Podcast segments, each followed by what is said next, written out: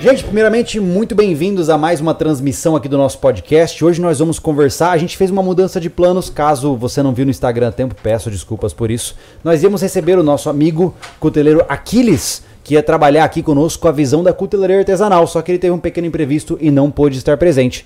Então nós basicamente compomos uma mesa de amigos. Estamos aqui com a equipe de sobrevivencialismo e com o Mac também, que é um grande amigo nosso, que está de passagem aqui, né, Mac? Ah, sim. Seja bem-vindo. Obrigado. A gente hoje vai fazer um tema meio aberto, né, cara, sobre as nossas visões do que vai rolar no futuro aí do sobrevivencialismo e, enfim, vamos bater papo sem muitas amarras, né, Anderson? Mesmo assim, quero agradecer o Aquiles, né? Que ele estava muito bem alinhado, é, ele teve um imprevisto aí, porque casava com uma viagem dele aqui a Joinville, que é já em Santa Catarina, e ele não conseguiu é, cumprir essa viagem por um- motivos pessoais.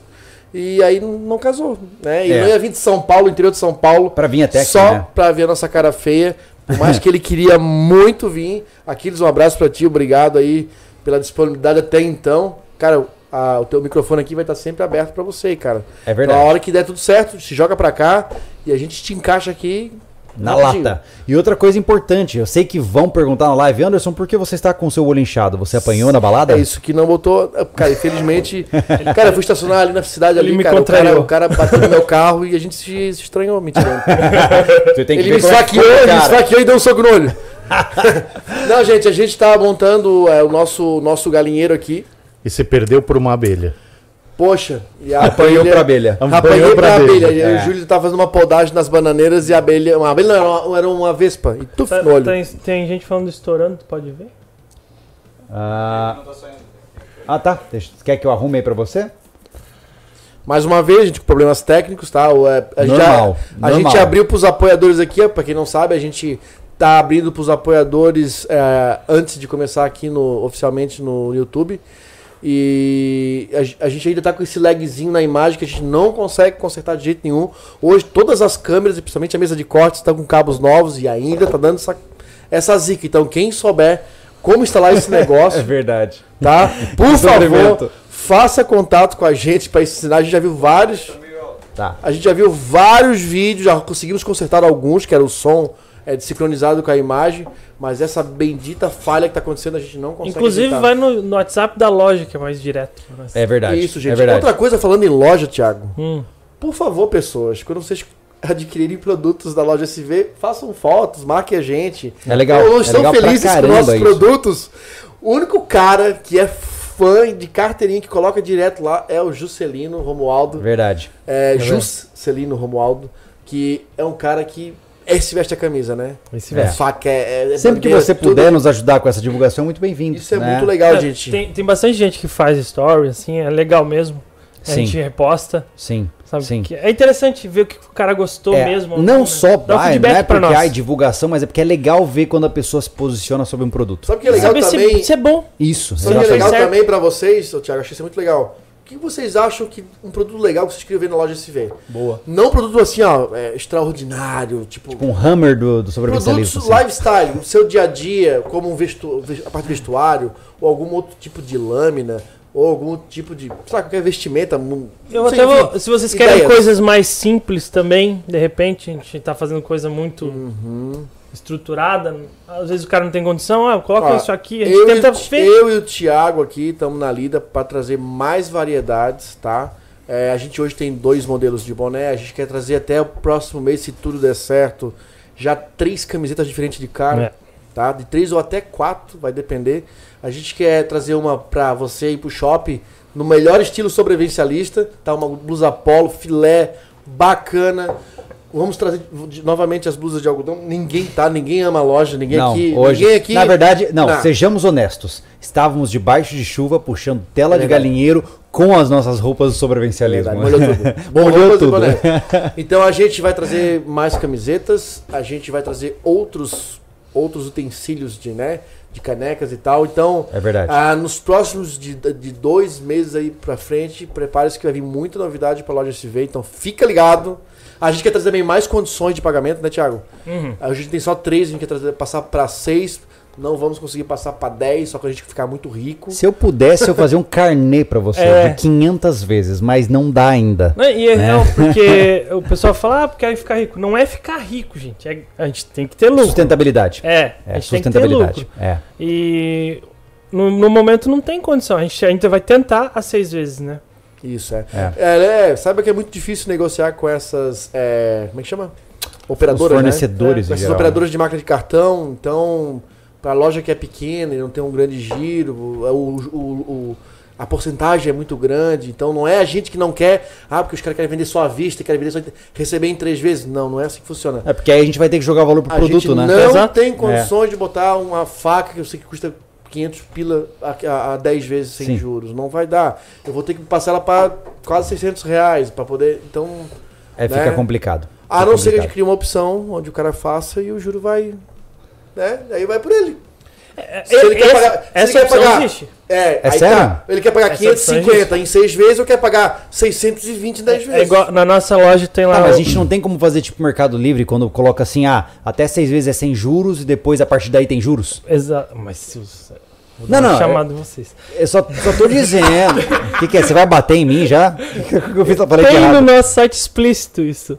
Ah, não, beleza. Três vezes sem juros ou do- 12 Ah, não, vezes tudo com bem. juros. Maravilha. Essa já existe pode- essa é, opção. já, ok. já, pô, já. Não, a minha preocupação é. Já, que- Júlio, já. já. Tá Ô, bom. Júlio, já. Já. Já? Então tá bom, então, maravilha. Não existe tem 10 superchat vezes sem juros. já, ó. Por quê? Isso nunca existiu. Não existe isso é uma sem juros, lenda é isso. urbana. Se é 10 vezes sem juros, Você tá pagando no produto. você está pagando no produto. Justamente. Teoricamente, 10 vezes sem juros hoje tinha que ser pelo menos uns 10 a 15% de desconto à vista. Isso não existe. Faça o preço à vista em 10 vezes sem juros. Isso trouxe é, um amigo Aliás, cá. é uma briga. Existe. cacuetar Tá. as artimanhas do mercado. O telefone ali, por favor. cara, está muito contente com esse cara aqui, vocês não têm noção. É, o Thiago já foi um cara muito dos bastidores, está cada vez mais presente aqui no sobrevivencialismo. O Mac é um cara que está um ano e pouquinho com a gente. Eu sou dos cara já- bastidores. esse cara É. já construiu uma base. então, muito gigante pro sobrevivencialismo, né, Júlio? É. E vocês estão vendo aqui é, quase a essência do sobrevivencialismo que você assiste hoje no YouTube. Tudo que você vê no YouTube hoje do sobrevivencialismo é mais ou menos uma soma das discussões e ideias que há Dessas neste quatro grupo aqui, cabeças aqui, É. ó. Mas, cara, tudo bem. Vamos avançar com a nossa conversa, que ela vai longe hoje, né? É, vamos apresentar o, o tema que a gente vai trazer hoje pro povo, que eles achavam que nós ia falar sobre FAC e não vamos falar sobre Pois FAC. é, cara. Pois é, a gente ficou pensando, poxa, o que, que a gente podia fazer, né? Pra gente poder atrair as pessoas e elas pu- puderem ouvir uma conversa interessante. E a gente pensou, poxa, por que não? Eu até pensei em colocar um tema livre, a gente falar o que desce na telha. Só que talvez não ia, não ia gerar nada de interessante, a não, não ser algumas risadas casuais. Então eu pensei, poxa, vamos falar sobre o futuro. Vamos falar sobre o futuro do sobrevivencialismo, eh, o que, que um- os as diferentes realidades de um sobrevivencialista podem apresentar, até porque, por exemplo, hoje nós temos na mesa um cara que tem um sobrevivencialismo que não existe, né? Eu acho que a gente É, pode você, falar, cara, você tá num é, patamar de sobrevivencialismo completamente diferente de nós dois, por mas, exemplo. ó, Júlio, eu focos acho, diferentes. eu acho que Sim. pode falar não só disso, mas a gente acho que pode trazer também é, o sobrevivencialismo à empresa. Claro, o que, que claro. a gente quer levar? É porque- é eu acho que a gente é legal a gente falar sobre isso, Júlio, porque é, as estatísticas dessa semana estão lá ah, na- no nosso no Google, no estúdio, né? Tivemos mais de 70 mil seguidores novos no, no último Nos mês. cara. últimos 28 dias. Então nós temos 70 É. mil pessoas que nos acompanham que ainda não sabe, tem certeza que não compreende bem o que que é o sobrevivencialismo do sobrevivencialismo. É, é, vale enfatizar que tudo que vocês vão ver aqui será a nossa visão, nosso viés sobre isso. Isso não representa uma tentativa de determinar o que é certo para todo mundo. E não beleza? anula os outros canais que falam sobre os temas, tá? Até porque o nossa visão de sobrevivencialismo são todos numa coisa só. É, Tá? exatamente. Então, É. o que a gente vai falar aqui não anula nenhum outro canal que você já segue, tá? Continue lá, seguindo quem você quer. Então, é a nossa visão, porque a nossa visão de sobrevivência é muito ampla, tá? É. E abraça todos os nichos que você já conhece, você concordando ou não. É verdade, é verdade. Mas olha só, antes de mais nada, eu vou agradecer os nossos apoiadores que estão presentes aqui conosco neste canal. Muita gente legal, muita empresa muito boa que está conosco agora. Especialmente aí um, um grande abraço ao pessoal da Palácio das Ferramentas, que recentemente enviou pra gente aí uma furadeira de bancada, que nós vamos fazer um unboxing para vocês na sexta-feira, daqui do, da, depois de amanhã. Nós vamos mostrar para vocês um unboxing de uma furadeira de bancada que a gente vai usar num projeto aí fantástico, bem diferente, que vocês vão conhecer também. E Isso, né? é. Esse é, é, esse é um setor 7. E pra quem é, tá acompanhando aí, começando agora a acompanhar o sobrevivencialismo, até quem já tá, a gente fez um formatinho um pouco diferente, né, Júlio? É o ponto A hard. gente criou o, o setor 7.rar porque eu tô muito cansado hoje, gente. Então eu vou estar dando uma arranhada no disco, tá? Tô bem cansado mesmo. A gente trabalhou fazendo é, Foi pegado, hoje foi pegado. tora, esticando tela, abaixo de chuva, então tô bem cansado. E hoje eu tô tomando aqui o suquinho de Jesus. Mas assim, ó. É, que ele bota o dedo e transforma em coisas muito legais. Pra, senão eu vou conseguir fazer a parada. Eu adoro falar que é o suquinho de Jesus, cara. Ai, meu Deus do céu. Então, onde é que eu A tava? idade pesa, então, o setor pesa, 7.rar é, é uma coisa não precisa não é muito rebuscada, né? A É mais- é prático, é mais resumido. Direto ao ponto. Direto ao ponto para apresentar o produto ou os produtos que chegaram pra gente para mostrar a novidade que tá no mercado.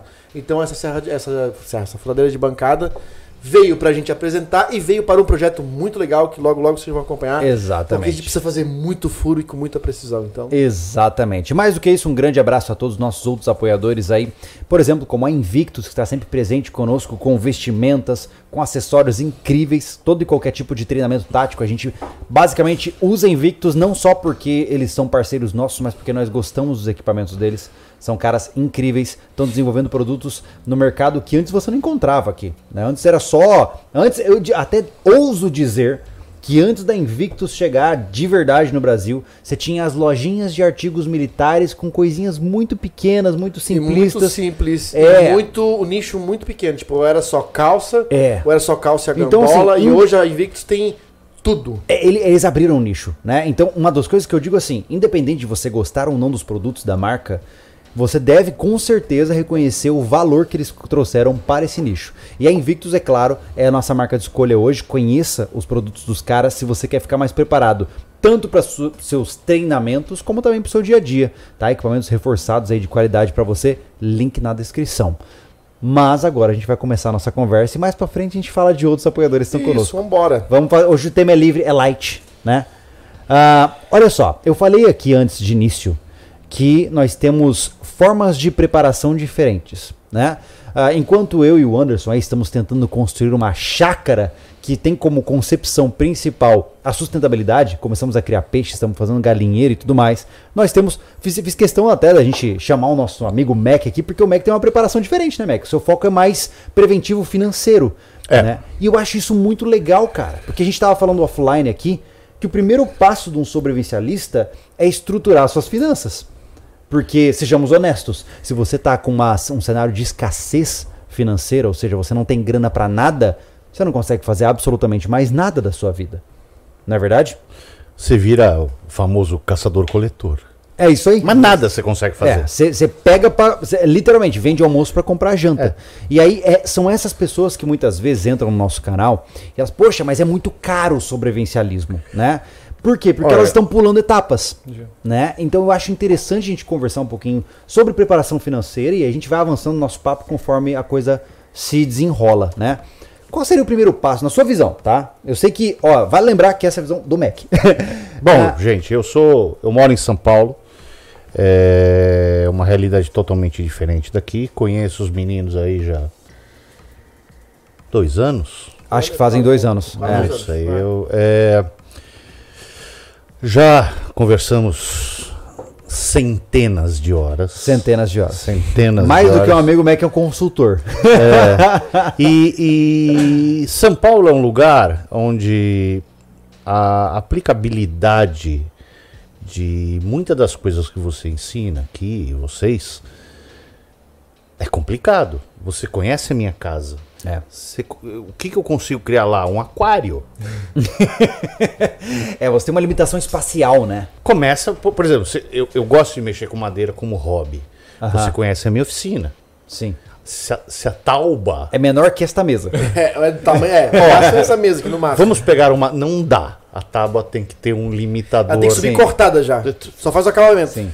Então, você começa que você não tem toda essa facilidade de criação como um lugar como esse. O que, que você pode fazer para se prevenir? Ter um colchão financeiro. É o que eu sempre falo, eu bato na tecla de vocês. É. É, que você tem que um dia virar a chave, parar de trabalhar para pagar a conta. Eu sei que parece um conceito meio maluco. Não, Não, mas eu digo que isso aí, cara, é muito característico, por exemplo, do pai rico e pai pobre. Né?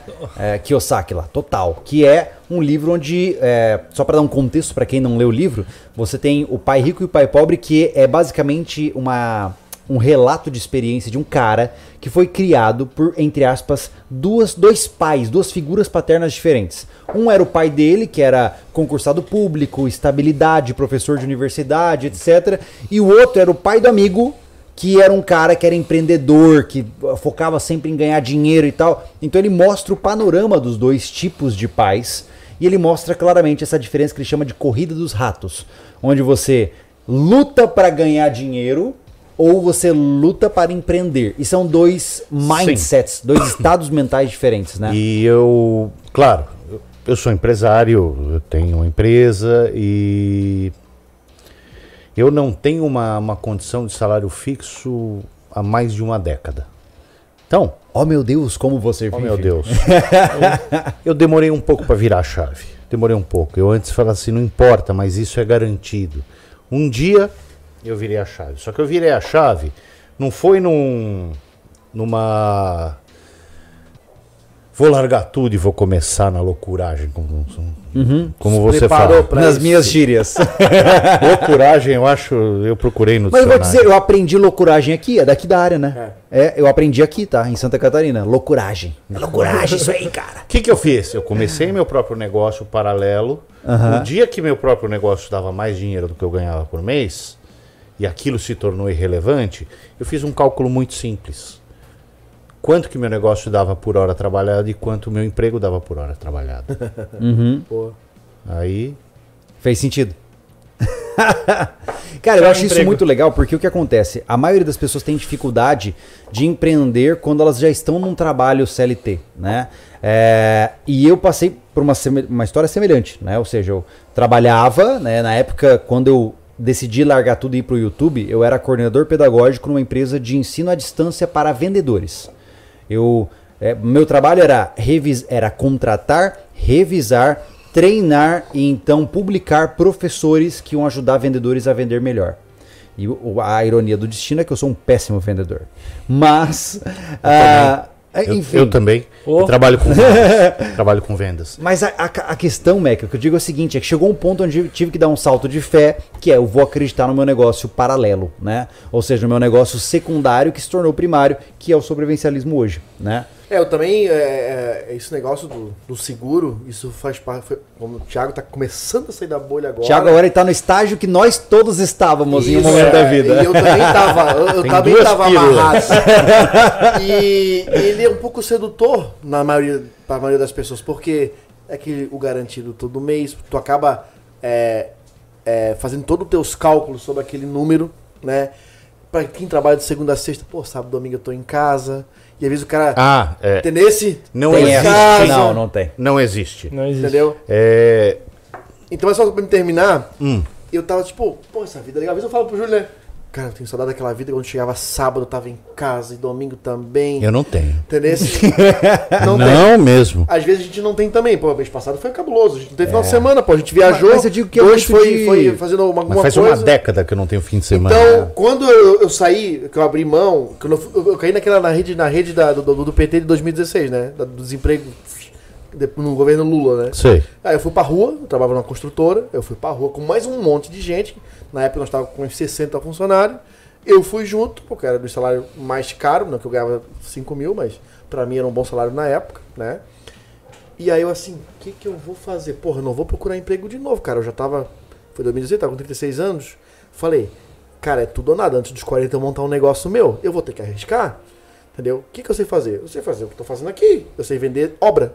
Eu vou vender obra. Só que eu não tinha, eu não ia contratar o cara. Meu pensamento era, eu vou trabalhar, eu sei fazer um monte de coisa. Então já abri uma. É microempresa, né, Thiago? É? MEI. Abri uma micro, né? E eu fiz os cartões e os folders, mas também já botei. Como tudo. que era? Facilita, né? Facilita. Facilita. Facilita. Facilita reformas e reparos. Mal sabe ele que se tornaria Mr. Anderson. então eu fiz um monte de bico naquele ano e no último eu, tava, eu peguei um, um, trabalho muito bom num colégio estadual, né? Que foi carta convite, não foi por. por, por, por como é que é? Por, edital. Não foi por edital.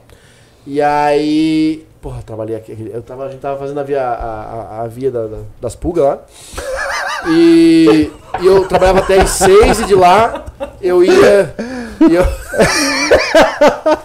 Desculpa. Tá, nós estávamos no nosso é, projeto anterior. É o lugar onde almoçava pra se coçar. Aí a, a gente.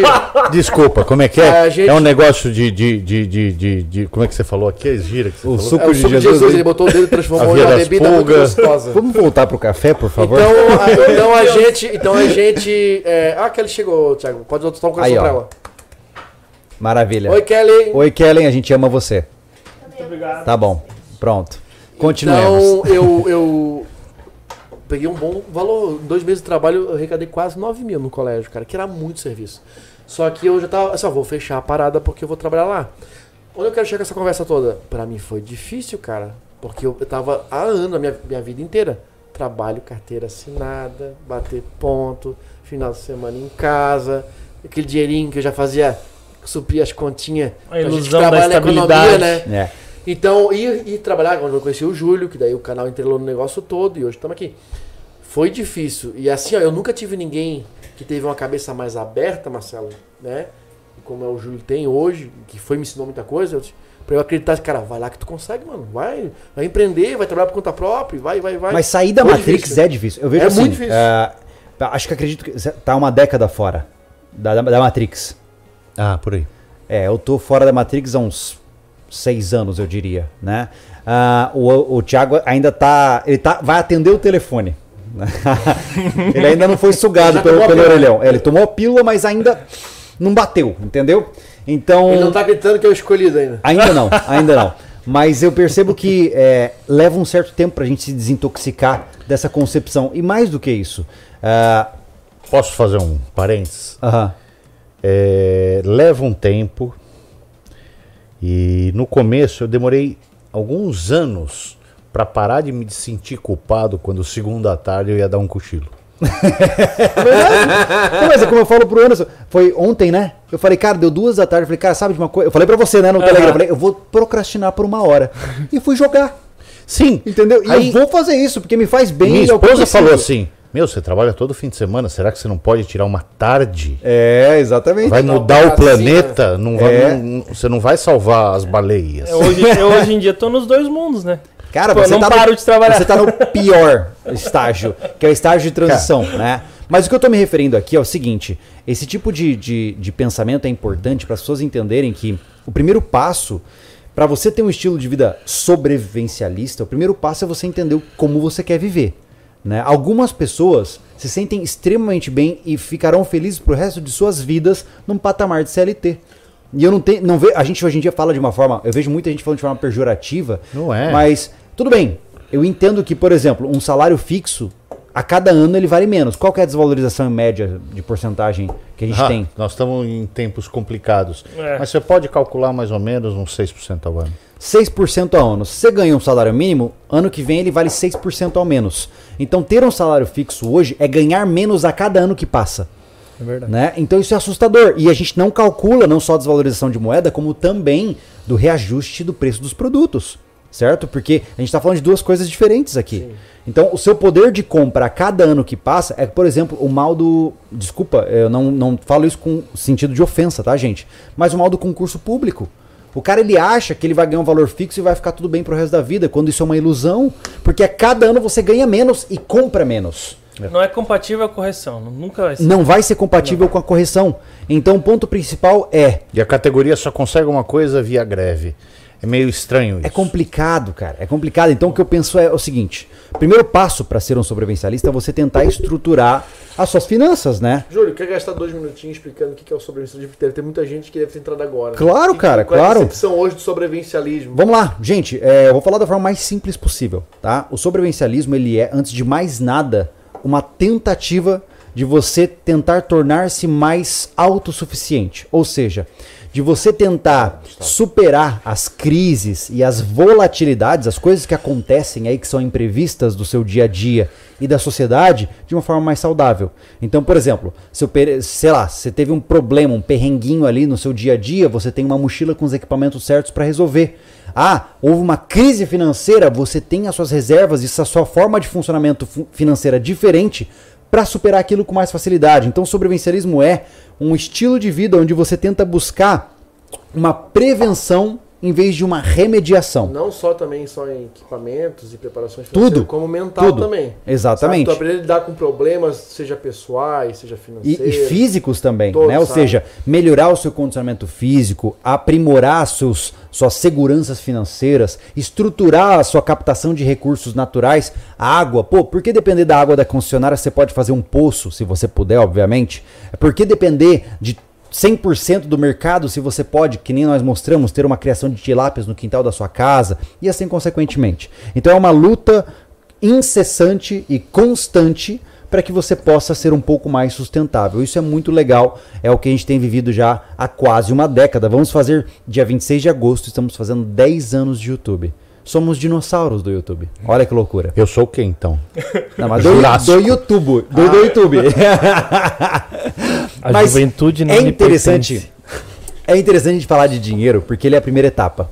Né? É. Eu Acho que esse é o ponto principal. Eu falei um negócio pra você um tempão atrás. Ah. É... Tempão atrás, até parece. Discutindo o valor relativo das coisas. Isso eu ia puxar esse ponto aí. Por Legal. exemplo, isso aqui eu comprei porque era meu sonho de consumo. Você lembra? Tá. Você estava junto comigo. Sim. Esse é um Letterman Charge TTI. Um sonho de consumo de muitos amigos Você tem DCs. também. Eu tenho medo de PL, que é a pressão. Eu, eu sou um handyman, gosto de fazer as coisas em casa. Tudo que precisa arrumar eu arrumo. Isso aqui é a ferramenta perfeita para isso. Ela é cara ou ela é barata? Depende diretamente do uso e da validade. Se eu, se eu. Eu não lembro mais quando foi. Foi uns dois mil, não lembro Uma mais. grana. Isso eu sei, porque um Letterman desse não é barato. É, é caro. Mas se eu for usar o resto da minha vida, ela se torna cara ou barata? Exatamente. Então, o conceito relativo, é, o valor relativo das coisas para você é, é muito simples. Essa mesa, quanto custou para fazer? E quanto Ela- ela vai trazer de retorno? Nossa, não se compara, porque foi você que fez. Não, não, sério. Existe, É. o, existe o valor do material e o valor do homem-hora. Quanto que você custou, pagou? Não lembro mais. Eu lembro que você comentou, pô, essa mesa ficou legal pra caramba, o ângulo e tal. Cara, se sai o quê? 100 pila uma mesa dessa? Por aí. Aproximadamente. É. Ela é ridiculamente barata. Essas duas cadeiras são caras ou baratas? Eu lembro que você me falou quanto pagou. Sim, sim, sim, sim, sim, sim. Com carinha, velho. Em Não, relação a essa mesa, elas são mais caras ou mais baratas? Ah, Agora deu nó. Sim, sim. Não deu são mais caras. Não Não, são mais caras. são né? mais A baratas. utilidade delas. Você- Faz sentido, faz você, sentido. desculpa a expressão, mas senta a bunda nessa cadeira pra editar vídeo quantas horas por Sim. dia? Nossa, no, no mínimo 6 a 8 horas. E quanto você usa essa mesa? É verdade, faz sentido. É, é, é porque assim, eu entendo Se eu perfeitamente te der essa um visão. caixão de, de. Como você fala, caixaria? Um banquinho de caixaria pra você editar vídeo. Não, é tri- tristeza. tristeza. Então, você produz com essa ferramenta quanto? É, é verdade, é Não verdade. custa nada. É, o mais interessante disso, até o exemplo do celular, pô. Meu celular que- quebrou há dois dias atrás, tá? Só pra vocês entenderem. E eu sempre de- eu deixei claro pro Anderson, meu celular, ele, eu pago mensalidade pro meu celular. Meu celular, ele, ele é programado financeiramente pra durar 12 meses, tá? Então, por quê? Porque a- o objetivo dele é que ele dure 12 meses para que essa mensalidade se pague. Na minha cabeça, é, se eu, por exemplo, tenho um celular de 1.200 reais, eu tô pagando 120 reais por mês para ter um celular. Quando eu extrapolo os 12 meses de vida, ele começa a entrar no, sei lá, no superávit. Ele começa a entrar no, na extensão de vida, ou seja, ele começa a diluir ainda mais a- o potencial Aí você fala lucrativo dele. diferente. Ele tem uma depreciação de 12 meses. Isso, tá. Você tem que juntar o dinheiro, não pagar. Por exemplo, você tem, vamos dizer, custa 1.200 reais. Tá. Ele foi bem menos. Bem vagabundinho esse. Mas tudo bem. você pega 1.200 reais, Aham. paga no começo do ano. Aí, em 12 meses, ele deprecia 100%. Certo. Chegou o dia 31 de dezembro, teu salário vale zero. Se você usar dia 1 de janeiro, Tudo lucro. tá no lucro. Agora me explica uma coisa. Como é que essa conta fica com um iPhone de 13 mil reais? Não fica. bate, né? Não bate, não bate. bate. Dificilmente ela vai. Você respondeu essa pergunta na, no negócio lá do computador lá em casa. Hum. Você falou assim: Vocês acham que esse computador é muito caro? Pensa o cara que compra o iPhone, é, fica trocando de celular todo ano. Não, mas eu vou te dizer, eu- uma essa, essa- esse pensamento, gente, é, a gente tá falando de finanças aqui, mas mais do que isso, nós estamos falando de sobrevivencialismo. Olha só, cada item que eu. Isso é culpa sua, tá? Eu? Cada item que eu compro hoje, eu penso quanto custa, quanto vai durar, quanto eu vou usar pra entender se cada centavo E outra por hora faz coisa, sentido. é, aconteceu isso semana Não. comigo, ó. Minha televisão, por exemplo. Eu comprei minha televisão em 2012, certo? Na época eu paguei ela 1.200 reais. E era Tá. dinheiro, hein? Poxa, Ô, 1.200 reais em 2012 comprar, é- comprar uma tela de, de plana nessa época. Era barão, hein? Era barão. Não, eu peguei umas férias inteiras, porque eu vendi minhas férias, eu fiquei revoltado. Já que eu não vou ter férias, eu vou comprar uma TV massa. Pra quando chegar em casa ter algo que assistir. tá, 2012. Vai fazer 10 anos no ano que vem minha TV. É uma Vieira da Panasonic, tá? Era as primeiras Smart. Vinha até com o botãozinho da Netflix, né? Que era novidade. né? E Século passado. Cara, eu acho legal. Não, eu acho massa. N- não é, não, não, não, não é, não é de maneira nenhuma. Ele conhece todo o Cara, descritivo da Você TV. sabe, Você não percebe que todos na mesa estão com a mesma sabe- fiozinho do lado esquerdo. é, o ponto que eu pesquisei na época era o processador mais rápido. Eu fui na loja, levei meu HD. Eu preciso de um filme com muita velocidade da, de imagem. Aí eu botei o Homem de Ferro. Uma cena de luta. Eu corri até a cena da luta. Pra ver se não ficava Deus. aqueles lag.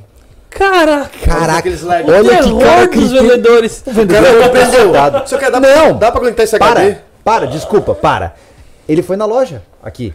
Ele Ah. fez a moça tentar logar na Disney. Sério? Na loja.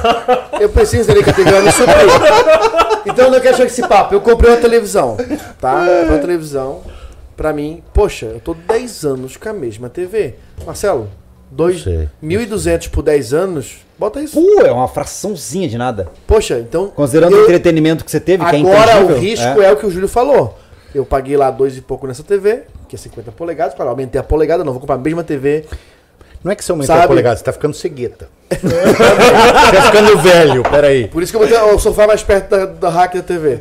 Então, assim, ó, a minha preocupação agora com esse investimento é se todo o lucro que eu tive com a minha TV antiga, se eu vou conseguir. Dizem É, que não tá durando não perder Não, com não, essa. não, dificilmente, né? Dificilmente, cara. Quem Já- abre TV direto é o Letra J, né?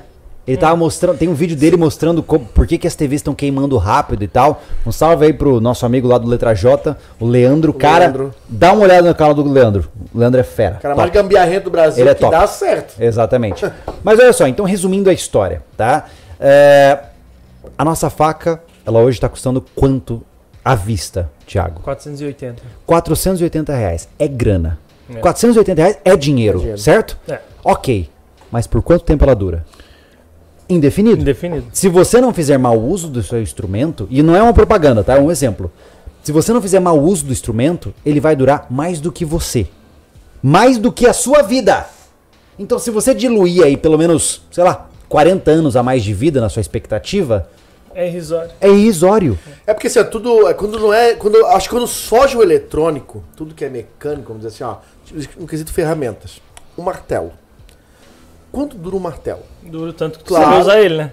Obviamente, porque, A não ser que nem o, a gente que usa pedreiro- martelo com pé de É, cabra. cabra, né? O pedreiro vai lá usa o martelo para pé de cabra. Ele. A o gente- pedreiro usa o martelo para bater na parede para abrir buraco. Ele usa para bater talhadeira. Não vai durar o martelo. Não.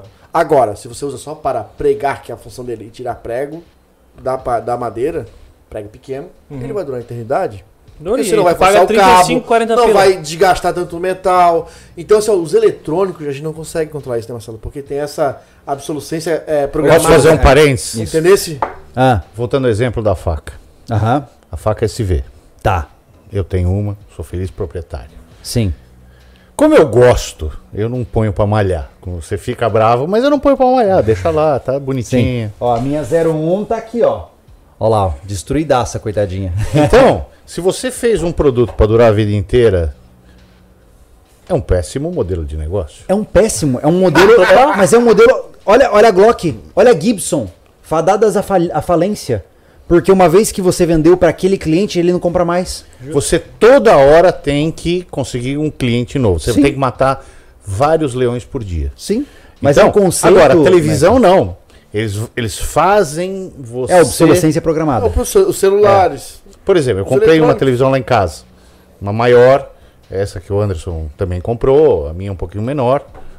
É que, Eu o Anderson é, é que o Anderson é youtuber. É, Ele youtuber. é pá, Rico. rico e tal. Tá. É. Não, é que ele também não enxerga direito, então ser o, o, Vendia legenda. sentado na cadeira. Assim. Mas, por exemplo, o- se você pegar uma televisão como a minha antiga e essa nova, você olha, nossa, a imagem melhorou muito. Você já não volta.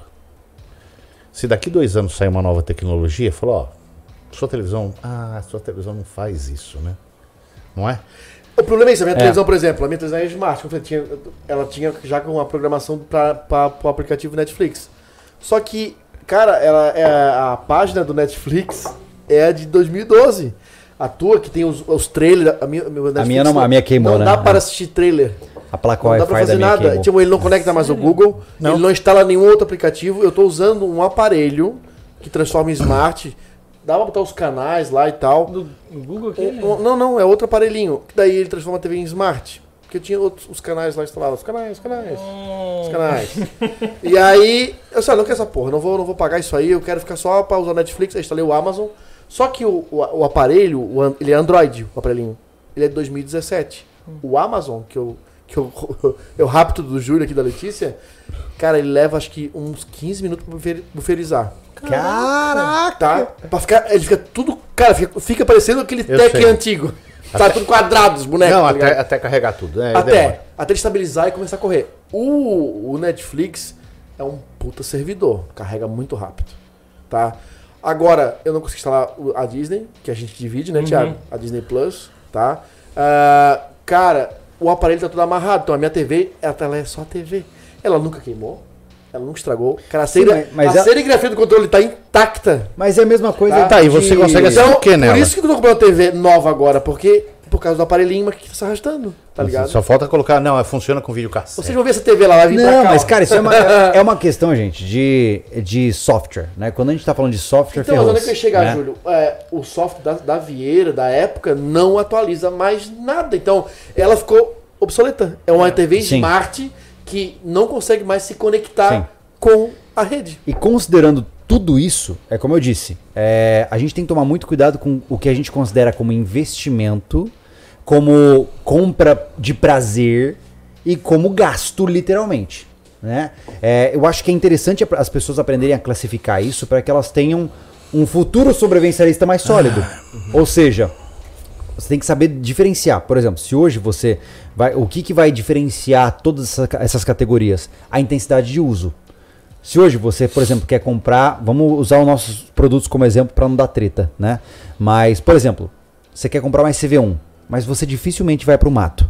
O custo-benefício dela diminui, Sim, certo? Ela se torna mais cara. mais cara. Exato. Por quê? Porque você usa ela por menos horas. Agora, você compra uma SV gourmet e você faz churrasco todo final de semana. Opa, ela fica mais barata. Sim. Mas daí nós temos uma segunda opção. O cara que compra a SV1, tá? Ele não é que ele vai usar direto, mas ele tem uma faca de preparação. Assim como é uma arma de fogo. Ele não vai usar Sim. essa arma direto. Sim. Ele comprou, ele investiu muita grana pra ter uma Tem arma uma boa pergunta. Já que gente tá preparação de Mas a defesa. mentalidade tem que ser diferente, é, tem que ser assim, ó, realista.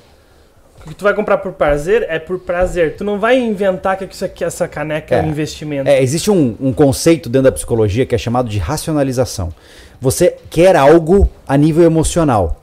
E aí você cria justificativas é, racionais, pseudo-racionais para aquilo.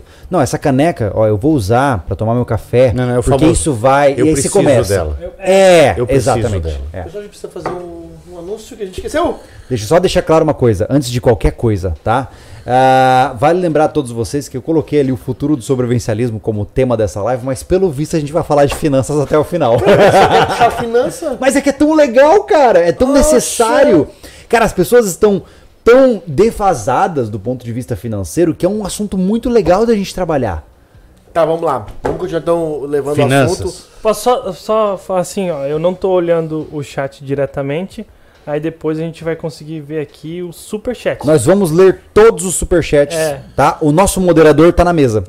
Pessoal, ah, com todos que estão acompanhando a gente toda quarta-feira, já sabem que a gente criou uma campanhazinha para ajudar o sobrevivencialismo é, com as arrecadações sem descontos, que é via Pix. Exatamente. né? Mas não anula quem quer fazer as, as suas doações para fazer suas perguntas é, e, e de dúvidas, enf- enfim, pelo Superchat no YouTube, tá? Então continua valendo, tá? Ah, as doações via Pix, tá aí o QR Code na tela. Todas as pessoas que fizerem as doações, pode ser qualquer valor, mas os, os- as doações acima de 10 reais, tá? A gente sempre escolhe uma. A gente criou o, o, o, o- como é que é? A campanha cultural aqui do Sobrevivência, onde a gente escolhe um indivíduo a levar uma premiação, tá? É, através da sua doação que, que ultrapassar os 10 reais. Ah, hoje a gente vai voltar, né, Thiago? É. A sortear a mochila da Invictus. É, porque Tá. o rapaz não apareceu, a gente não conseguiu encontrar. Provavelmente essa pessoa ela não deve ser usuária de mídias sociais, né? Ah, então ela não, não entrou em contato. Mas eu agradeço a doação dele, tá? Então, se caso ele acordar E deixar de- claro. e fazer um contato, a gente vai providenciar uma outra situação, mas n- não dá pra segurar a É, mochila. deixa por claro assim, ó, você vai doar os, os 10 reais, vai estar vai, vai tá participando. É, o sorteio, ou o que Nosso concurso, concurso. esse nosso concurso é no- cultural. é no Instagram. E o, a, a comunicação é via direct. A gente não tem outra forma por É. enquanto. É, infelizmente Entendeu? ainda não tem outra então, se maneira. você É. ganhar, fale lá no, no direct do sobrevivencialismo. No comentário, bota o teu número de WhatsApp ou assim. Pode ser também. Isso é. Pode ser. Pode ser. Você Se pode você- colocar no Pix mesmo um e-mail ou uma forma de contato. Se você não tiver Instagram e quiser participar dessa, desse concurso cultural, você pode, na mensagem do Pix, colocar o seu e-mail. Mas pri- primeiramente vai, vai por direct. A intenção, Isso, a intenção Gente, nossa, é. já que você deu esse trabalho de fazer uma doação diretamente, é te tentar, tentar pegar uma pessoa e também te presentear aí é, com, esse, com esse produto, ou esse equipamento, enfim. Então dá pra você fazer sua parte nos dois lados, tá? Exatamente. Tanto diretamente lá no chat do, do YouTube quanto no, no Pix. Então lembrando, a mochila não tá aí, né? É uma mochila. Qual é o nome dela? Tá aí embaixo? É uma. né, É uma Salt. é uma mochila Assault, campeã de venda aí da, da Invictus aí, é uma mochila de ataque. Então pequenininha, bacana pra quem gosta de andar na cidade, com pouca com EDC, poucas coisas dentro, enfim. Tem gente que gosta de mochila grande que carrega uma porrada de coisa. Então, tá aqui, produzinho Invictus, tá? Filezinho, zero bala, tá? O pacote tá, ser da boca do boi, como diz minha mãe, mas tá, a mochila é zero, tá, gente? Cara, vamos então voltar ao ponto? Podemos agora? Vamos falar o que agora, gente? Cara, eu tô vendo que o pessoal tá adorando esse tema, né? Vou retomar um negócio que ficou para trás, Vamos lá. que é, é o conceito, é, como é que você começa a ter uma independência financeira. Opa. Independência 100% não existe. Isso é tudo assim. Eu A não sou- ser que você imprima dinheiro. Ó, pessoal, só pra lembrar, tá? O Mac fala bonito assim. O, Eu chama de Mac é na intimidade, mas o nome dele é Marcelo. Mas é, é, ele fala bonito assim porque não é porque ele é empresário, o cara é formado em economia. É, ele é um economista. Por isso que Ah. ele sabe bem de dinheiro, não é porque ele é empresário. Gente, mega Ó, agora vem o discurso de humildade. a gente pula eu. E eu- uma coisa assim, ó, vai sair o discurso aqui, não é pra vender curso de finanças. Então é uma Ah, reali- não- realidade do negócio, porque fala muito em independência financeira, É. viver de renda na É, bolsa. vale enfatizar que Mac Entendeu? não é influencer, não, Não. tem interesse em vender nada pra você. tá? aliás, não era nem para aparecer aqui. É, mas a gente meio que forçou ele Eu aqui estou com uma gente. faca aqui nesse momento. Olha, é, Não, na realidade a gente trouxe, a gente quis, é, ele tá aqui passeando por aqui, veio visitar a gente, mas é um cara que entende por, pela formação dele, né? Eu, como eu te falei, não é nem pela, pelo, pelo, pelo, por ele ser empresário, é pela formação dele e que já, já ajudou bastante o sobrevivencialismo Total. e a loja SV. É. Pra quem não sabe, são duas empresas que a gente E a toca, pessoa física, tá? cada um aqui. E cada um, sua vida financeira pessoal É. melhorou muito pelas consultorias de, né, de amigo que o Mac nos dá. Então, é, ia ser muito legal trazer ele pra falar também o olhar dele é, sobre Antes de você entrar no tópico, Mac, Hum. eu queria só deixar claro, cara, extremamente claro. Nem sempre, para você ter uma vida melhor, você precisa ganhar mais dinheiro. Lembre-se disso, tá? Eu tô dizendo isso porque eu estou passando por isso. Com inteligência financeira, quando você começa a estudar sobre o que é o dinheiro e como você usa o dinheiro, você pode melhorar a sua vida sem sequer mexer um centavo do que você ganha ou deixa de ganhar, tá? Vou deixar claro isso aí pra você. Mas, É, Mac, a gente tá falando de é- independência financeira. o Eu que acho que- legal o falar que disso. que é independência financeira? É uma ilusão, eu acho. É. Porque tem uma frase, isso eu aprendi, eu não lembro aonde, hein? que é a diferença do rico e do próspero, né? Sim. O rico tem dinheiro, ele vai gastar tudo, um dia acaba. O próspero sempre É o ganhador da Mega Sena. O ganhador da Mega Sena. A gente conhece, é só procurar em Cara, você tem noção que em Mato Grosso do Sul, em Campo Grande, tá? Teve um cara que ganhou na Mega Sena. Eu não lembro quantos milhões foi. Sabe a primeira coisa que ele fez? Ele comprou uma fazenda e fez uma réplica da fazenda do Elvis Presley. Nossa! Em Mato Grosso do Sul, Campo Grande. É, Tá? E aí, deixa eu te contar. Olha só que destino infaturável do indivíduo. Em menos de dois anos ele estava pobre. E muito mais pobre do que antes de ganhar a Mega tava Sena. devendo. Porque tá Óbvio, devendo. Porque ele emprestava helicóptero para os amigos andarem. Era nesse nível. E aí o indivíduo, obviamente, ficou pobre de maré marré. Então, nem sempre ter dinheiro significa ser próspero. Né? É o seguinte, é, um dia eu, eu estudando, pensando, eu falei, bom, eu preciso começar a trabalhar com mais inteligência, já sendo empresário, para um dia parar de ganhar dinheiro para pagar conta. Qual é a- a- o conceito? Primeiro, se você começa o mês com a mente focada, eu preciso tanto para viver esse mês, a partir do momento que você atinge esse ponto, você Relaxa. abaixa o facho. Você para de, de, de, de ter aquele, aquele esforço, aquele é, o que levanta a gente da cama logo cedo. O né? ímpeto, né? O ímpeto. É. Então, eu falei, o dia que eu conseguir trabalhar e precisar trabalhar só uma semana para pagar minhas contas e três semanas para produzir, ganhar dinheiro, não estou falando ganhar dinheiro, abraçar o dinheiro e ir para mas cama é- feliz. É porque assim, é importante lembrar, Mac, que no Brasil há uma espécie de estigma negativo para quem trabalha para ganhar dinheiro. No Brasil, a gente, de maneira quase que insidiosa, a gente foi ensinado que quem ganha muito dinheiro é corrupto ou faz alguma coisa errada. É aí que tá a diferença que eu vou falar agora. É, Ok, você trabalha para ganhar dinheiro para quê? Ah, eu quero ter uma fortuna no Bradesco, no Itaú, sei lá onde. Eu quero ficar tudo guardado, eu quero ser o tio Patins, mergulhar. Nas moedas de ouro. eu não sei, Eu sempre tem, fico tem louco pra que ele ia tudo. receber uma fratura craniana imediata Eu também. moedas. Como é né? que ele não bate e para? Ia ser... Bau! Acabou. Acabou, Pega o cofrinho, enche de moeda e põe o dedo. Vai doer. qual é o objetivo vai, vai. primário? O objetivo primário que eu sempre falo, você precisa montar um colchão financeiro. Para que, que ele serve? Para você parar de trabalhar para pagar a conta. Então, é aquela massa de dinheiro que você sabe que se der tudo errado, você tem uma sobrevida longa. Que é Claro. o que o pessoal chama de reserva de emergência? É isso? Eu gosto do nome colchão financeiro porque você começa o mês e fala, já está tudo pago, já está tudo resolvido. É porque a reserva É de emergência praticamente é isso. dinheiro na conta. O colchão financeiro também é dinheiro na conta ou são ativos financeiros? É, pode ser ativos financeiros de, de alta liquidez. Explique. Uma- Por exemplo, você ter, acho que um Corolla hoje, é que carro é um péssimo exemplo. É, Eu vou ter que editar o nome da live. Continue, por favor. O que, que eu fiz de errado agora? continue. Eu só vou ter que mudar o nome da live. Vai ficar no financeiro mesmo? Economia sobrevivencialista vai ser o nome. Nossa senhora. Caramba. Então eu vou precisar. É tudo in time. Tem mais negócio. café? Não, não, eu ainda tenho aqui. Marcelo. Beleza. Pera, tu deixa tá- ele voltar, que senão ele perde o fio da meada. Tu tá. Mas, não, ele tá, mas- mas tu tá explicando, beleza. Tá. Eu, eu quero que as pessoas não fiquem assustadas que, tipo, ah, mas o que, que, que eles estão falando ali é fácil quando se tem dinheiro. Não, não. Dá pra fazer isso sendo, tendo uma base salarial normal do brasileiro?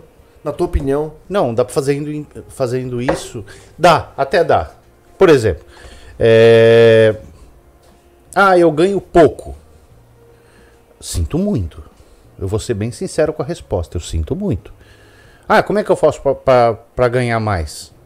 Estuda, Se qualifica. se qualifica. Se você ganhar pouco e o mercado só paga isso para o seu trabalho, você tem duas saídas. Uma é se qualificar melhor para aquele trabalho que você faz. Isso aí é literatura comum, isso não é mágica minha não. Ou empreender. Ah, eu, eu só a minha carreira só chegou aqui porque meu estudo não permite eu subir. Estuda. Ah, subi. Agora estagnei de novo, então estuda mais. É, é, é- é a carreira que você escolheu. Certo. E se a sua carreira tem um beco sem saída, você pode mudar de carreira. carreira. Ah, eu tô. E quando a gente mudar de carreira, não é a carreira em si. É, pode a carreira tipo, virar um Você empreendedor. pode criar um novo. Uma, um empreendedor. É, é, vamos, vamos pegar um exemplo, sei lá. Nossa, vida, que difícil pegar um exemplo aqui sobre isso, mas sei lá, você é técnico de informática, ok? Perfeito. Você está, entre aspas, condenado a trabalhar para um dono de uma loja de hardware e software onde você vai atender clientes. Mas você pode tranquilamente começar a empreender num projeto secundário onde você cria sua loja de assistência de informática. Móvel, por E exemplo. aí você começa Compra a contratar van. caras que são técnicos de informática para você. Contrato uma van, faço delivery de informática. Não Pronto, sei, olha aí. coisa. Legal. É, e Legal. quando ele fala em estuda, se qualifica, é estuda e se qualifica. Não é pra ir pra faculdade necessariamente. Não, é. É Não, é se qualificado que qualificar você- para o que você Ah, faz. Eu até falei hoje pro Thiago, que, né, Thiago, sobre a minha faculdade. Olha que loucura. Eu estudei cinco anos para me tornar psicólogo. Tá? Eu paguei 1.200 reais por mês durante esses cinco anos. Já para eu pensar quando é que eu vou recuperar esse investimento? Eu tô ferrado para recuperar isso. Como psicólogo, eu ia demorar pelo menos de 10 a 15 anos para pagar esse valor. Sendo generoso, porque psicólogo paga pouco, recebe muito pouco hoje na, no mercado Mas de como trabalho atual. psicólogo, você é um excelente sobrevivencialista. Exato, não, tá. legal, mas o que eu tô dizendo é que eu não posso utilizar a exceção para definir a regra, entendeu? Não. A regra é que grande parte dos psicólogos são quebrados. Por quê? Porque o mercado não valoriza esse nicho de trabalho e o cara tem que se virar nos 30. Eu posso estar sendo injusto com os bem-sucedidos, é claro. Mas, novamente, a exceção não torna a regra. Então, o que eu estou pontuando para as pessoas é que a gente tem que, algumas vezes, questionar as grandes verdades que são colocadas na vida. Como, por exemplo, faça uma faculdade ou você vai ser um ninguém. Nem sempre Nem isso é uma grande verdade. Né? E também não desmotivo quem pode fazer uma faculdade. A faculdade ela pode dar uma base que ela é com certeza muito bem-vinda. A faculdade é o primeiro leque que abre. É. Ah, eu tenho faculdade, então eu sou. Não, não, você não é. Você só tem um rascunho da vida. Você tem um rascunho da vida. É aquele negócio, se, se eu conseguisse pegar o que eu sei hoje e voltar, eu tenho 51 anos, e voltar até o ano que eu fiz a faculdade, nossa, seria um gênio. Quando Mas é que você se formou, Mac? Desculpa a indiscrição. eu, eu me formei em oit- Meu Nossa, santo peraí, Deus. Ele peraí, começou peraí. com oito. 94, 95. Caraca, Tinha mano. sete anos. Eu nasci em 89, cara. Cara, sinto muito que você nasceu. Que loucura, mano.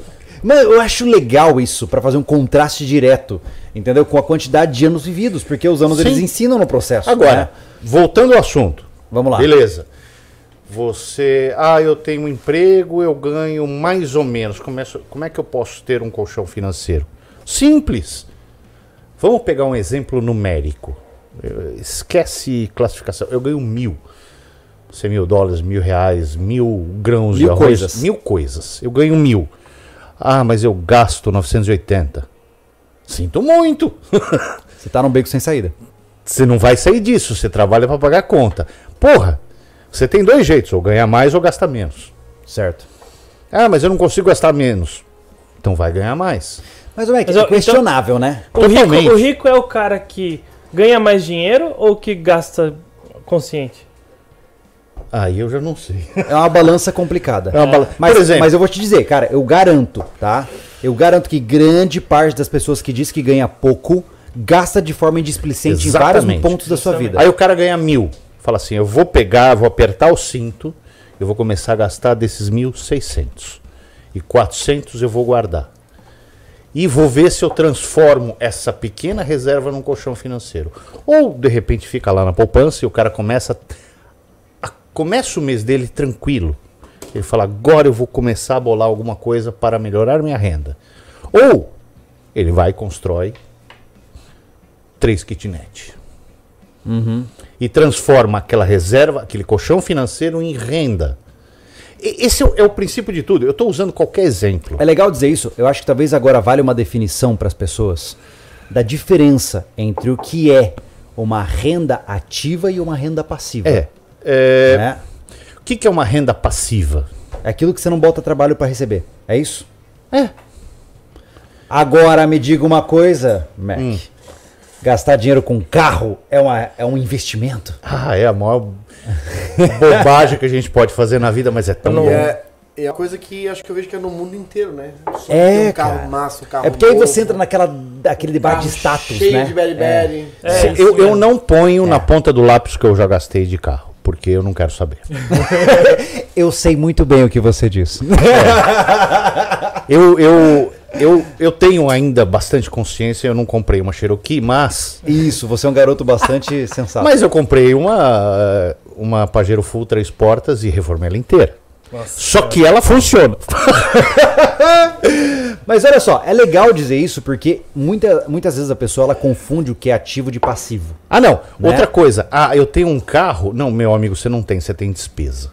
Você não tem um carro. Não, mas Tá. eu tenho um carro, se eu quiser vender, você vai vender? Com exceção de, se hoje você trabalha, por exemplo, com algo que lhe dá renda direta com este Ah, veículo. não, isso é ferramenta. É isso que eu tô dizendo. E outra coisa, é uma ferramenta né? que deprecia. É. Que as pessoas esquecem de calcular. Rapidamente, né? Você, por exemplo, Cara, se a gente botasse na mesa, por exemplo, o pessoal que trabalha com, como motorista de aplicativo, né? Uber e eu tal. não sei como essa conta fecha, desculpa. Não parece fechar, cara. eu não, eu, eu não não conheço a- a- os números, Tá? mas É Se porque você um carro é um filho a mais, né? Não, é um filho não, é uma creche.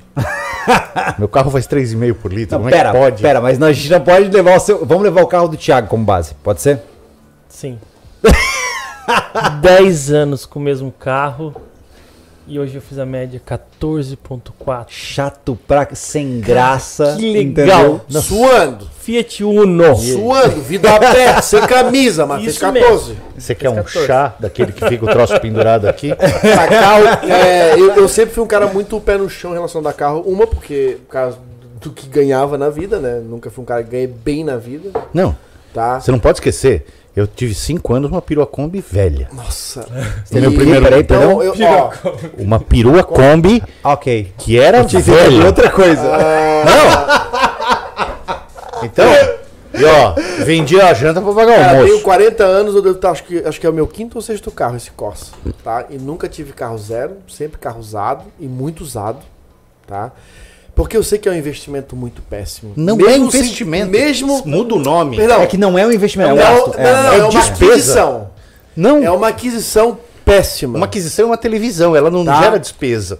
É, eu verdade. acho que a pessoa não faz a Toma conta cuidado. ah, eu vou comprar esse carro. Vou comprar, sei lá, vou comprar um carro zero. Eu não sei quanto é que custa um Corolla, por exemplo. Tem a menor Cara, ideia. eu fico Tá, louco vou- com a minha mãe. Ah, uns que 100 quer- mil a reais. Minha mãe, 100 ela mil, diz assim, ó. Minha mãe, ela quer comprar o carro zero só porque ela gosta de tirar os plásticos, cara. Fico... Não, aí, aí, olha, não, olha isso. Mãe, se você estiver vendo, desculpa, mas é, é a verdade. Mas ela comprou um Onix por 55 mil, Nossa. Vamos lá. financiado, financiado por 50 e- um Vamos lá, vamos Onix. lá, vamos lá. Chegou, chegou um número que eu precisava pra, pra citar o meu exemplo. Mike é o economista. Depois vai- dessa, acho que daqui a pouco vem a mensagem conversa. da minha mãe aí. Sim, ela não vai falar beijos, Deixa eu falar. sucesso. Isso, vai. Posso falar? Desculpa, é que eu tava me defendendo aqui, que minha mãe vai me ofender. Coroinha, tira o suquinho de Jesus do menino aqui. Coroinha. Eu vou, eu vou até o banheiro, com licença. Um Onix, 55 mil. Beleza? Faz um ano que tá, tua mãe tá com esse carro, né, Júlio? 55 mil, deve estar mais caro agora. Sim. Tá, deve estar uns quase 70 um carro desse. Caramba. Cara, aumentou tudo. Então é o seguinte, eu comprei um carro de 55 mil. Eu, Anderson aqui, na minha realidade. Tá? Como eu vou usar esse carro? O Mac já passou uma conta que ele pode falar daqui a pouco que é surpreendente. Não. Como se calcula o custo de um carro diário, tá? Ele tem um custo diário. Diário. Que, né? que a gente não faz a conta do quanto esse carro consome por dia. Não, por você volta. acorda de manhã. Então assim, ó, E- só pra, pra na terminar, garagem ou só pra terminar, eu compro um carro de importa. 55 mil para quê? Eu, eu uso ele pra empresa, eu viajo, o que que ele me o que que ele me atende? Tipo, na minha realidade de hoje, tá? Cara, eu venho da minha casa daqui dá 6 km. E de volta ali pra almoçar, eu devo gastar, eu tô fazendo aí uns quase 30 e poucos por dia, né, que eu vou almoçar. Eu venho um carro, na maioria das vezes, eu venho de moto para deixar aqui à disposição da empresa, do Júlio que tá sem carro. Por isso que ele tá aqui quase todo dia. A moto tá aqui porque né, choveu, eu fui de carro. A- Enfim. A, grosso modo, você dobra o valor da- do combustível. Então, olha a grosso só, modo. total. Então assim, ó. Tá, eu vou comprar. Tipo assim, agora, eu tava na pilha de querer pegar um carro melhorzinho. Tá, mas pra quê? Eu tô viajando. Eu tô tirando férias, eu tô tirando, eu tô tirando final de semana. Tá precisando fazer rally? O Júlio vai visitar a família dele. E eu fico aqui, cara, eu não viajo, não vou da minha mãe no máximo, que é 70 km aqui no norte da ilha. Então eu vou investir num carro, sei lá, de 50 pau pra isso? É muita grana, pô. Eu prefiro guardar essa grana e botar numa casa, que é o que eu quero. Eu quero juntar grana agora, decidir que vou juntar grana pra fazer minha casa. Porque daqui a pouco a gente compra um terreno aí, que, né, no nosso, nosso planejamento aí, nosso projeto, e eu não tenho dinheiro pra botar uma pedra lá dentro. Então É. eu vou juntar grana. Porque carro, cara, tem que ter muita consciência. É, é muito perigoso quando o cara tem um, algum, algum, algum bem, alguma coisa, e de repente quer lá 50, 60 pau na conta dele. Pra ele fazer besteira dois palitos, Ah, né? Cara, agora uma pergunta Eu- importante. Mas antes de terminar, é, quando eu me. eu- no meu primeiro casamento, quando eu me separei, eu fiquei com um terreno, lá fui com o apartamento, casa, feliz da vida, contente, e eu fiquei só com o meu terreno e minha moto. E aí eu pensei, cara, eu tenho. Eu, porra, eu tava com 30, e- 35 anos. Tava filé, cara. Pô, Peraí, passou, Pu- passou podia- cinco anos. podia ser fraco. Parece que ele tá falando de três décadas Nossa, atrás. foi cinco Nossa, anos atrás. Deixa eu contar minha história. Tá. Balão manezinho. Falou, assim. Balão manezinho. O manezinho dá uma volta longe pra chegar no. Sabe? Ele podia pular por aqui, mas ele dá a volta. Tá ligado? Por aqui. Mas é o que acontece com muito. O que eu vi acontecer com muito amigo meu. Sei lá. Exemplo típico de brasileiro. Um processo. Eu tô com um processo, eu vou receber 30 pau. Quando pega aquele dinheiro é festa, porra. Vai no mercado, três carrinhos de compra. É só vida boa. Dois Foi meses. pessoal, né? Entendeu? Eu assim, ó, eu peguei e vendi o terreno e falei, e agora? O que, que eu faço? Compro um carro e ando de playboy bonito na fita, tô solteiro, tô bonito. Pô, eu pego, calma, continuo pobre, andando de motoquinha. Pobre, pobre é a gente falar, né? E vou investir esse dinheiro do jeito certo. A gente conhece amigos aí que vê dinheiro no bolso fica maluco. Nossa. Tô bem. Pá, pá, pá, deixa comigo. Churrasco eu pago, porra, caramba. Bate do lado. Beleza? né? Tô de patrão. É, daqui a pouco tá pedindo um pão com água. Então, assim, ó, eu peguei o que eu fiz. Eu investi, como todo mundo sabe, né? Eu peguei e investi naquela época na, na, na loja da Via de Pulga e, e, a, e, e lá no meu, da minha kitnet. Entendeu? Ainda bem que. Bom, ah, Ah, foda-se. Deus do céu. continuemos. Vamos então eu, eu, eu peguei e construí a minha kitnet lá. É. E a minha mãe, puta da cara comigo, disse, cara, faz uma casa pra ti, faz uma casa pra ti. Mãe, a casa que eu quero fazer pra mim, o dinheiro não vai dar. Faz kitnet. Mas a renda. kitnet que eu fizer me permite morar em qualquer casa que eu quero, no padrão que eu quero fazer pra mim. Cara, você fez certíssimo. E eu, eu, eu, eu, só que eu aprendi isso, Marcelo. Desculpa, eu sei que tu quer perguntar, mas deixa eu me prolongar Não, um pouquinho mais. tudo Eu- eu- certo. quando eu trabalhei de Tô sem comprador, pô, tu sabe que esses representantes são, são os caras andam bem arrumados, com bons carros, moram bem. Porque são os caras que, claro, tem um- um- uma base salarial muito alta, comissão, material de construção, eles ganham muito bem. E eu aprendi com um cara, não sei se tu conheceu o Rodrigo, que era da Manco. Hum. O Rodrigo, Manezinho sempre fala Ele como é- se a gente conhecesse todo mundo, né? pelo nome percebeu a isso gente aí, cara? trabalhou, A gente trabalhou com Não, não, não, mas esse, você região. conhece a, era o primo representante do regional Guto? da Manco. É. Ele que, Marcelo, ele ganhava super bem. A mulher era advogada, trabalhava numas. Era sócio de umas três escritórios de advocacia. Ele, quando ele falou pra mim, eu fiquei perplexo, como diz aquele. O meme. Eu fiquei perplexo. Morava de aluguel. Ele disse, Anderson, se tu vê a casa que eu moro e o valor que eu pago, tu vai dizer, não precisa, não precisa fazer uma casa. A minha mulher tá enchendo meu saco pra gente fazer uma casa. Entre eu comprar um terreno e fazer uma casa, um milhão e pouco. Eu pago, na época ele pagava acho que era 1.500 numa casa gigantesca, Faz sentido. com três quartos com suíte, com um pátio gigante. Ele tinha um casal de pitbull que vivia solto, livre leve solto. E É, dinheiro- mas e o aí, cara, ele mas, fez, ele recebeu uma bolada de uma empresa que ele saiu, ele montou um mini prédio. mas eu vou te dizer, Então ele ganhava, era- eram seis unidades, uma, uma com dois quartos e quatro com um quarto só. Ele ganhava, como representante, a mulher ganhava, cara, ele tinha dinheiro pra se manter morando bem e vivendo pra caramba e guardando dinheiro. Então eu falei, cara, eu vou morar assim, eu vou fazer isso, eu vou investir Mas nisso aqui, faz que sentido. eu vou ter um retorno de grana É. e vou me permitir fazer outras coisas. faz sentido até, Financeiramente- até dar errado. O que eu digo é o seguinte, Sim. é, eu acho, Financeiramente faz eu acho isso só. muito legal, só que na minha cabeça sobrevivencialista eu penso, se, se amanhã o meu negócio implode, eu tô na rua.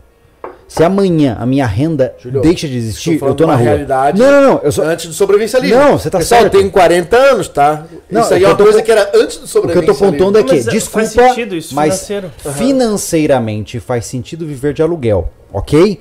Sobrevivencialistamente, Não. é uma grande estupidez. Não. Não. Ponto. Eu Tá? porque agora isso hoje é meu dilema, o nosso dilema, né? Isso, agora vem uma Porque a gente pergunta mora de importante. aluguel. Tem o fator é emocional complicado também, tem ser- o Tem. lar. Agora vem uma pergunta importante, né? Eu sempre ouvi, isso é uma coisa que eu, eu, eu tenho utilizado como uma, uma base, assim, para eu entender o que, que eu posso comprar e o que eu não posso.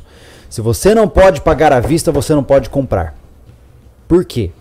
Porque basicamente. É, é não, é, é verdade, porque muitas vezes as pessoas dominadas pelo imediatismo fazem compras não programadas, assumem juros não programados para poder ter um bem que nem necessariamente vai ter um retorno para a função que ele exige, enfim, não vai ter um retorno financeiro. Ah, é errado pensar assim, porque a vida fica muito mais sem graça quando você não pode parcelar, né? Você pode parcelar, Mas mas é, eu não parcelo. É porque Eu, por- não, eu não gosto. hoje, tá? Na minha visão, financiamento é uma loucura. Não. Eu vou te dar um exemplo Ah, tá louco. financeiro. Eu vou fazer uma conta boba, peraí. Por isso que eu comprei carro usado, cara. Porque Calma. financiamento não dá mais, cara. É 50 mil no Onix? 50 mil no Onix, parcelado em 4 anos. Vamos lá. Tá. 50 mil. Você pegou 50 mil e se transformou em 60 e pouco. E 60 e Tá pouco. sendo justo, né? Eu diria que 70. 75. 75. Fácil. Você Fácil. pôs o seguro nesses. Mais uns esses- 1.200 Por ano, aproximadamente. é, é, Por aí. 80. E um carro desse é. É, manutenção, carro é novo, Tá na 4 concessionária anos. ainda. É, 85. É, mais um. Qualquer coisa que apareça. 90 pila. 90 pila. 90 mil. No final desse período, teu carro vale 20. Então você colocou 70, você tirou 70 mil do seu bolso, esforço financeiro, para passar 5 anos com esse carro.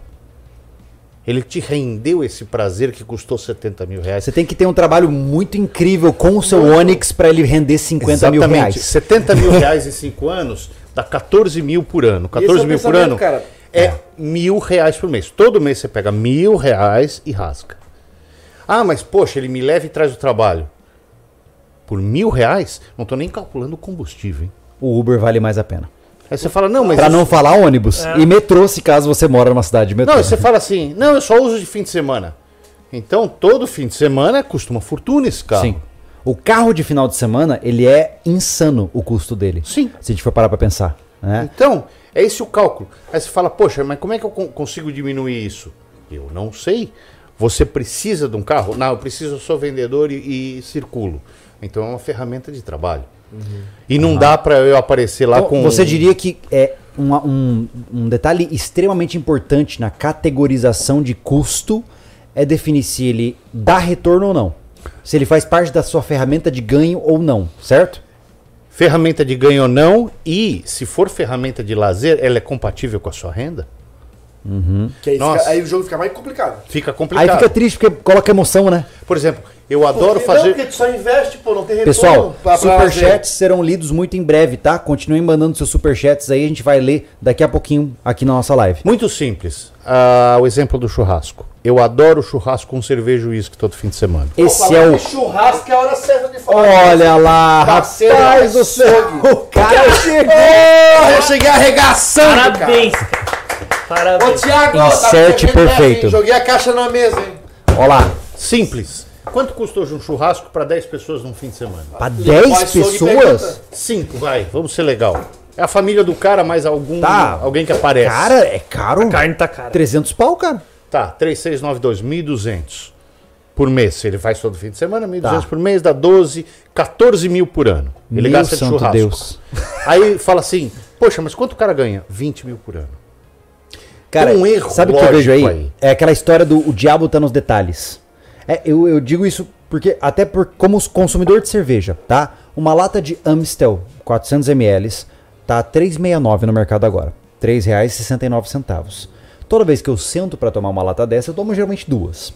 Ou seja, nós já subimos o valor aí para, eu não sei a matemática, vai dar alguma coisa, vai dar 8 reais, resumindo. Ah, são 8 reais a cada vez que eu sento para tomar uma cerveja. E vale cada centavo? Na prática, não. Vale, Júlio. Não, não, não. é, eu acho que assim, uma vale, duas não. E é essa concepção emocional que o indivíduo tem que ter para fazer vale, o. 28 não. É, isso é verdade. Por exemplo, você você trabalha, você sabe o seu ganho no mês, será que você não pode separar 8 reais para seu momento de lazer? Tá, mas 8 reais em um dia. Se o cara começa a tomar isso, inclusive tem muitos caras, pô, eu não sei aqui em Santa Catarina, não sei, mas em Campo Grande, Mato Grosso do Sul, é sinal de status churrasco e, e cervejada, né? Cara, é muito dinheiro que você gasta com essas coisas. Sim. Então, muitas vezes o indivíduo ele tá se ele, ele, ele tá castrando o futuro dele em termos de investimento Sim. Com base em manter o status quo, que aí eu puxo o teu gancho que você falou, Anderson.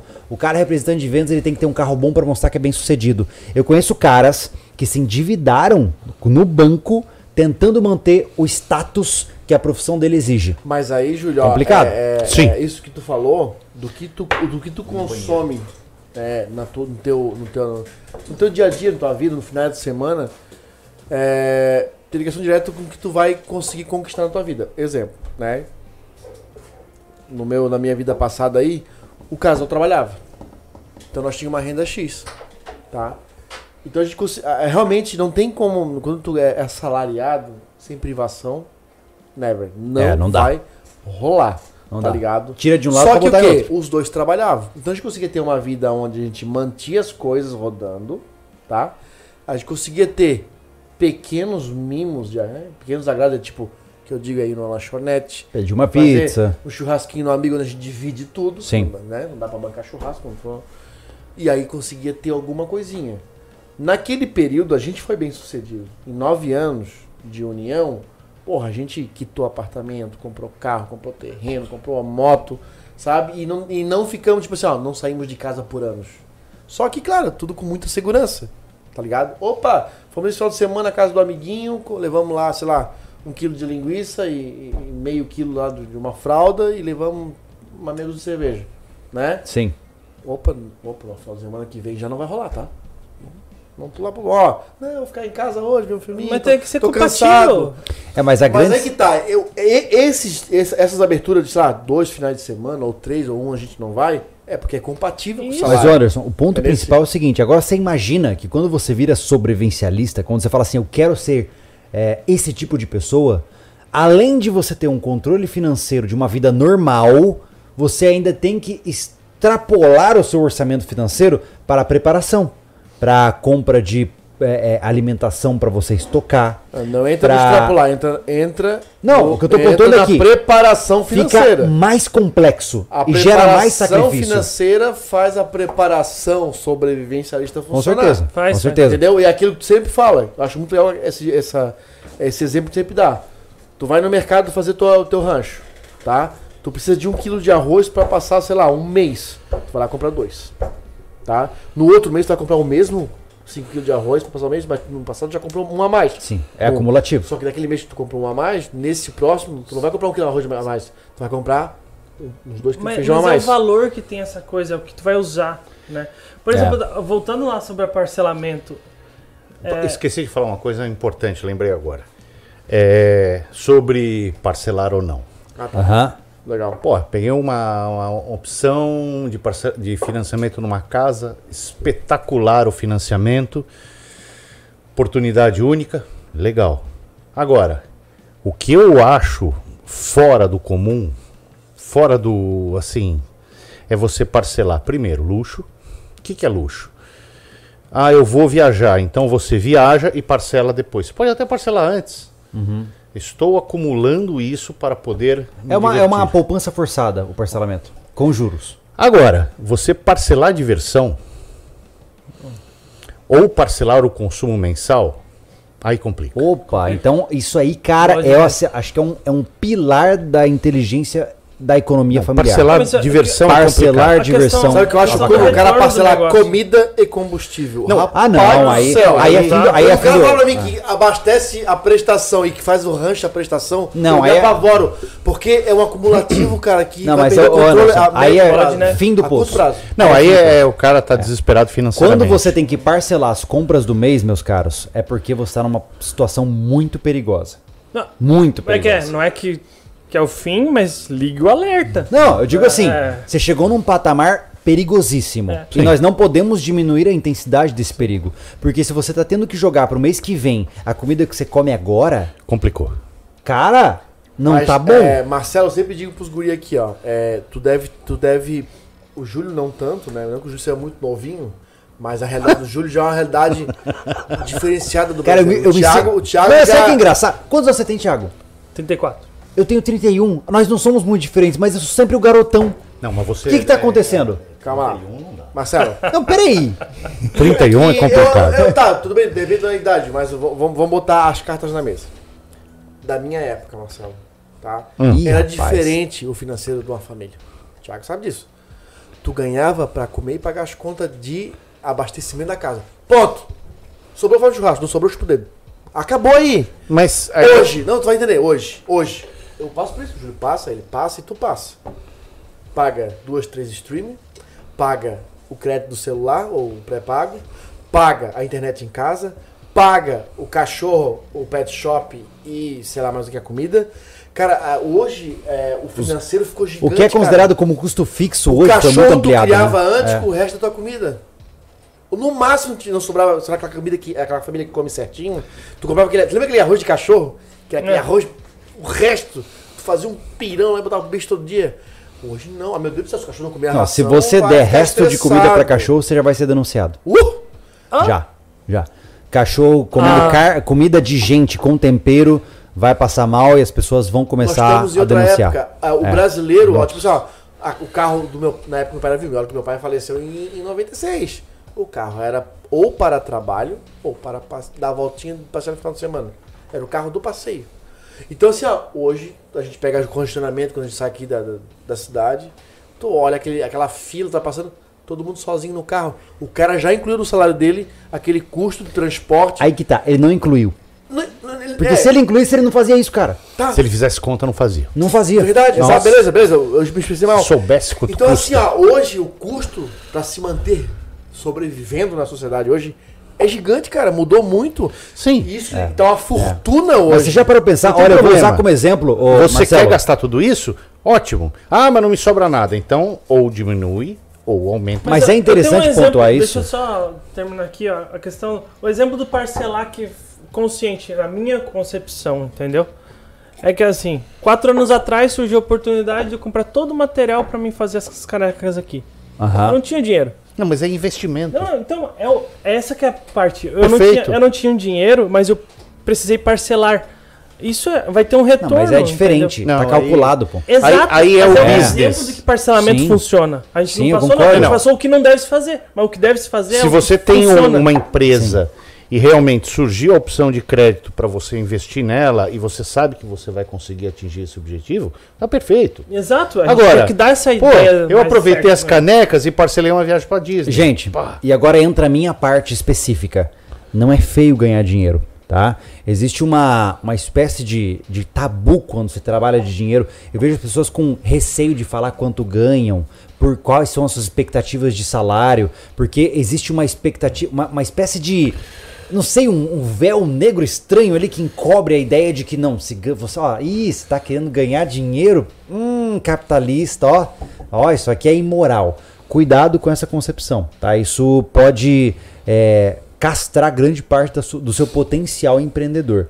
Ganhar dinheiro não é errado, a não ser que você faça isso de forma ilícita, prejudicando pessoas ou algo do gênero. Ganhar dinheiro é parte do processo, tá? É parte da sua jornada.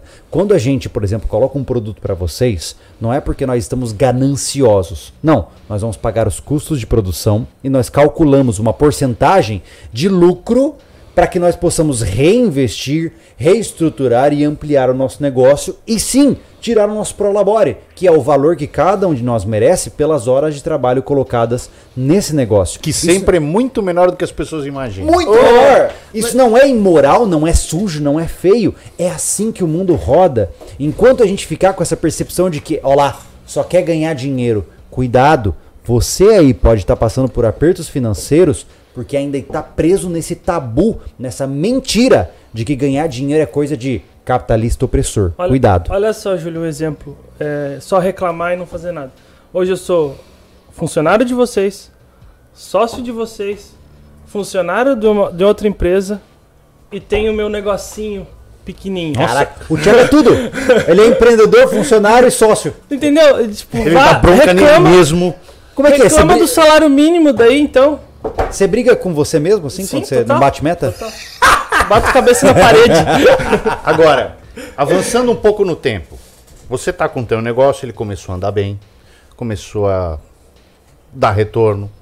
Você tem dois caminhos. O que que você faz? Eba, vou vou melhorar de vida. Vou ter um bom carro, vou ter um bom. Ou vou reinvestir no meu negócio. Os dois. É, mas eu acho que esse ponto de chegar, é, chegar nesse, exatamente nesse ponto, avô, cara, o negócio tem que estar. É que eu acho que muitos empresários falem, ó, Marcelo, porque. Cara, os caras não sabem fazer as contas direito. Eles não fizeram a, Ah, é. a, a provinha. A matemática. escola. Não, cara. A matemática. Ó, é. porque muitos negócios falham. O Thiago aí deve conhecer muita gente lá no bairro, como eu também já conheci. As empresas de Florianópolis, cara, as empresas mais tradicionais, mais antigas, são tudo de família. E geralmente, cara, nem todas sucederam. Existe até hoje, mas não sucederam. Por quê? O dinheiro tá entrando no caixa. Pega pro pão. Pega pra Ah, gasolina. isso pega aí é uma pagar a luz. categoria perigosa. Pega, Isso, pega, isso, pega, pera, pera, pera, pega, pera, pera, pera Tá? Isso aí é um outro problema. Existe é, uma regra no mercado muito interessante. É, o empreendedor ele cria o império. Os filhos mantêm mais ou menos e os netos destroem. Isso, isso é, é histórico. Isso é quase ser otimismo, né? Porque geralmente o filho já É, vampiriza. É. Mas é interessante isso, Anderson, porque são inúmeros os casos. Gente, dinheiro da empresa é dinheiro da empresa. Dinheiro familiar é familiar. Eu nunca vou pegar um dinheiro do sobrevivencialismo e colocar para comprar que seja um real de pão na padaria. Porque no momento que eu faço isso, eu estou cruzando uma, uma fronteira perigosa, que é misturar dinheiro empresarial com dinheiro de Ah, pessoa quando- física. quando- Outra coisa, empresa não tem coração.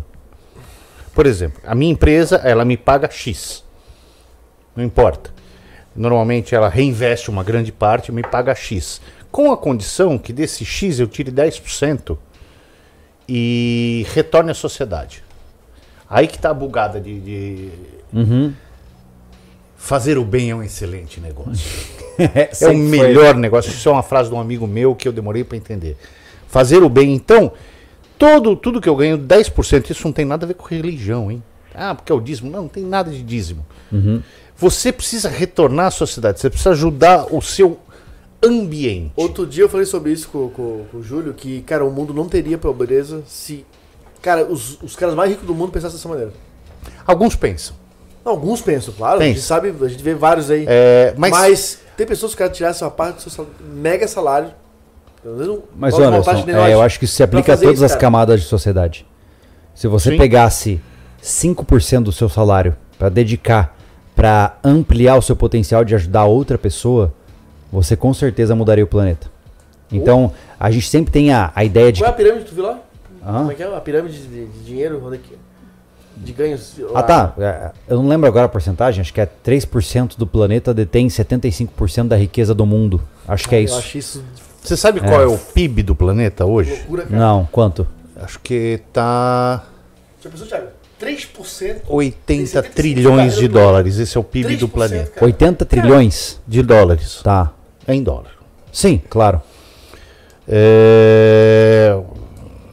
20 é meu, 70 porque eu sou youtuber, né? 70 trilhões de euros, eu não sei, tem mais ou menos 80 trilhões. Tá. Se 3% detém quanto? 75. Eu posso estar equivocado na porcentagem, mas é algo em torno de É, é 75%. absurdo, é É. Então, é, você imagina essa massa de dinheiro. Onde fica esse dinheiro? Em algum lugar. Tá, mas espera aí. Esse dinheiro fica orbitando. Imagina um satélite, ele fica. Ele, às vezes ele entra. Ele tá girando sai. em nichos específicos. Não, ele, ele fica, é, como eles falam assim, fundos abutres. Que eu acho que. Você nunca ouviu falar dos fundos abutres? Isso é novo pra mim. É, então é. É, eu não tenho a menor ideia do que seja. Por exemplo, você tem um, um dinheiro absurdo. Tá. Você vai abrir uma cadeira de poupança? Quando eu No falo way. dinheiro absurdo, é acima de bi. Tá.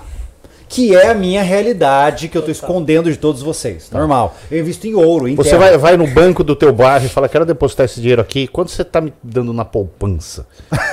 Não, você fica... ma- Assim, porque se der um soluço no mercado, Você você, perde perde milhões. 10 casas por dia. Sim.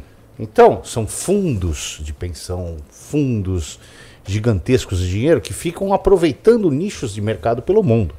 Por exemplo, os juros primários aqui sobe, aí vem esse dinheiro aproveitar essa, essa alta dos juros. Basicamente, você tem uma equipe de gerenciadores dos seus fundos. Pra Aí- poder aplicar nesses diferentes. Ah, o país desceu a taxa de juros super baixo. Sai todo esse dinheiro, vai Tô embora. lá aplicando no Senegal a construção de poços. Não importa. Aí Whatever. o pessoal reclama, não, esse, é, esses caras são abutres e só vem aqui quando interessa. Sim!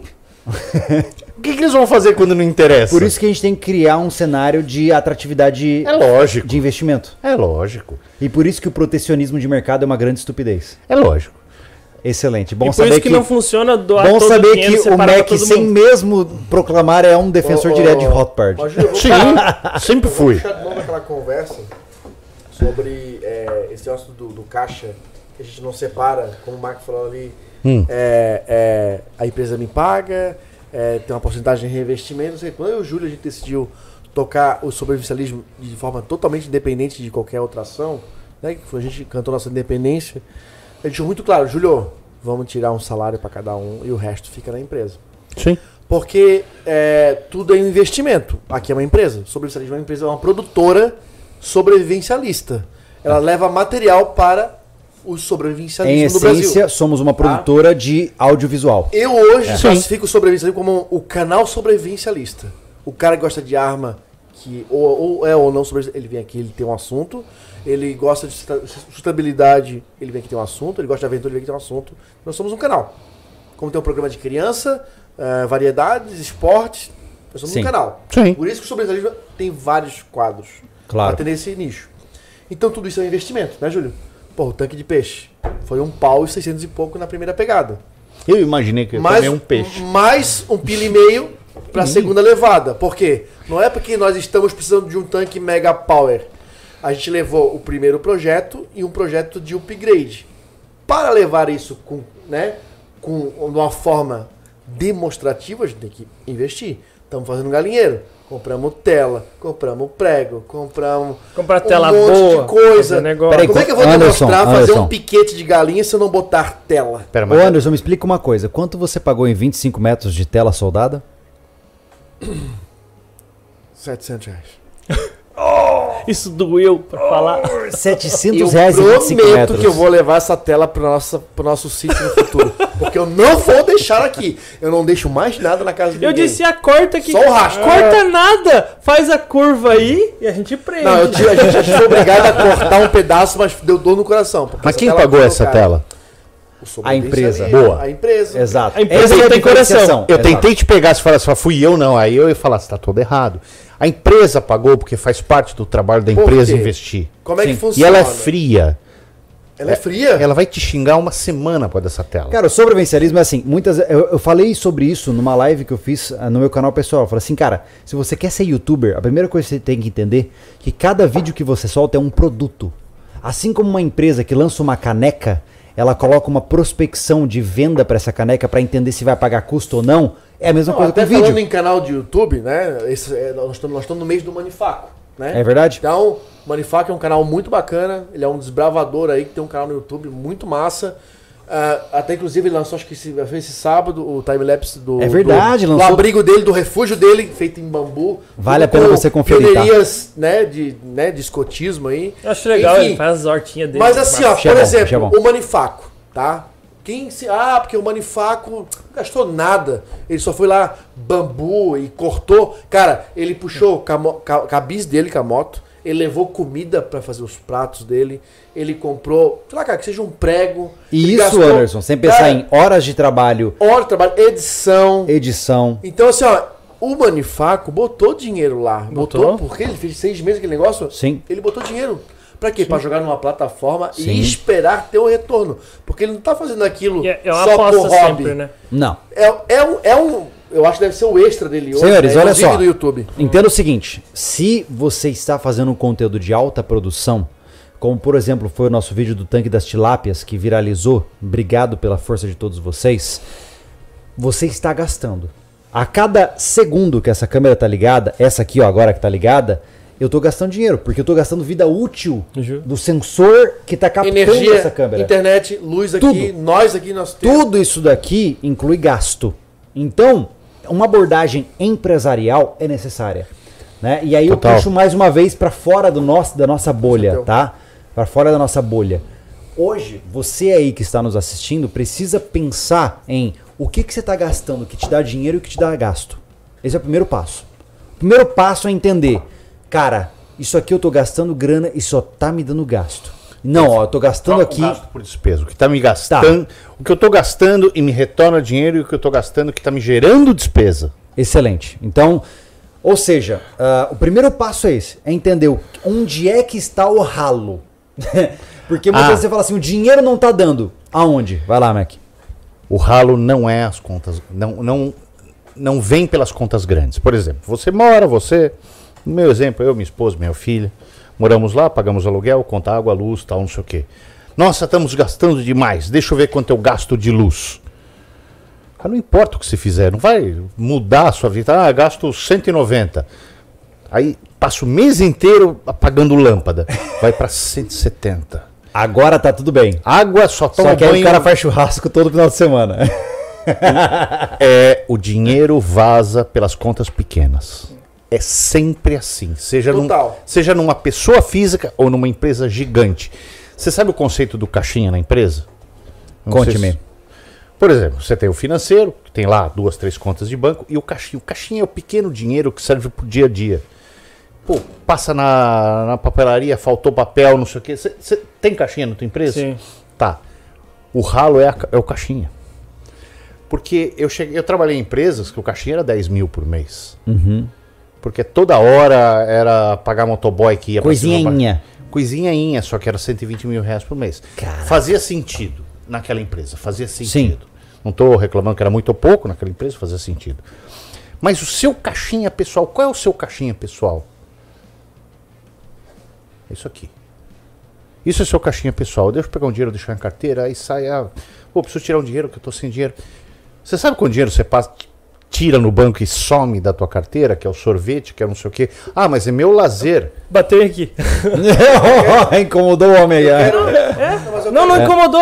É que assim, ó, vivo assim, ó. Eu e Mas a Kelly, é. Eu e a Kelly eh, separamos tudo em caixinhas, né?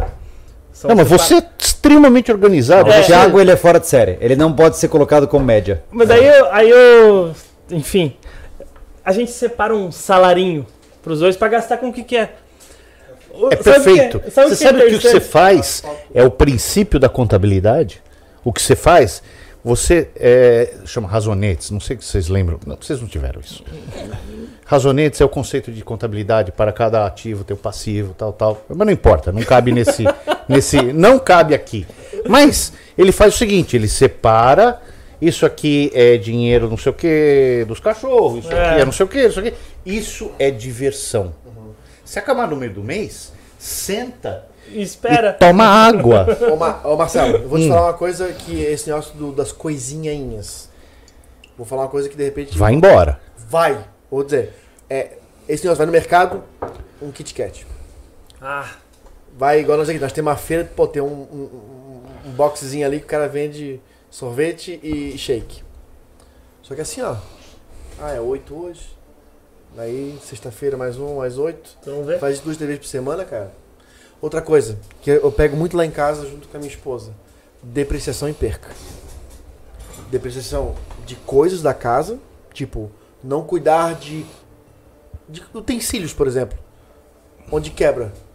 Se eu compro um jogo de copo e eu quebro tudo em dois meses, eu tenho que comprar um novo jogo de copo. Então eu zelo por aquilo. Outra coisa, comida. Cara, comida, se tu for botar na ponta do lápis, É assustador. a perca de alimentação, tu tem certeza que tu economiza aí uns 15% por mês de comida. Total. Olha, Tá? Principalmente em verduras. Cara, a feira é o que mais tem perca na geladeira.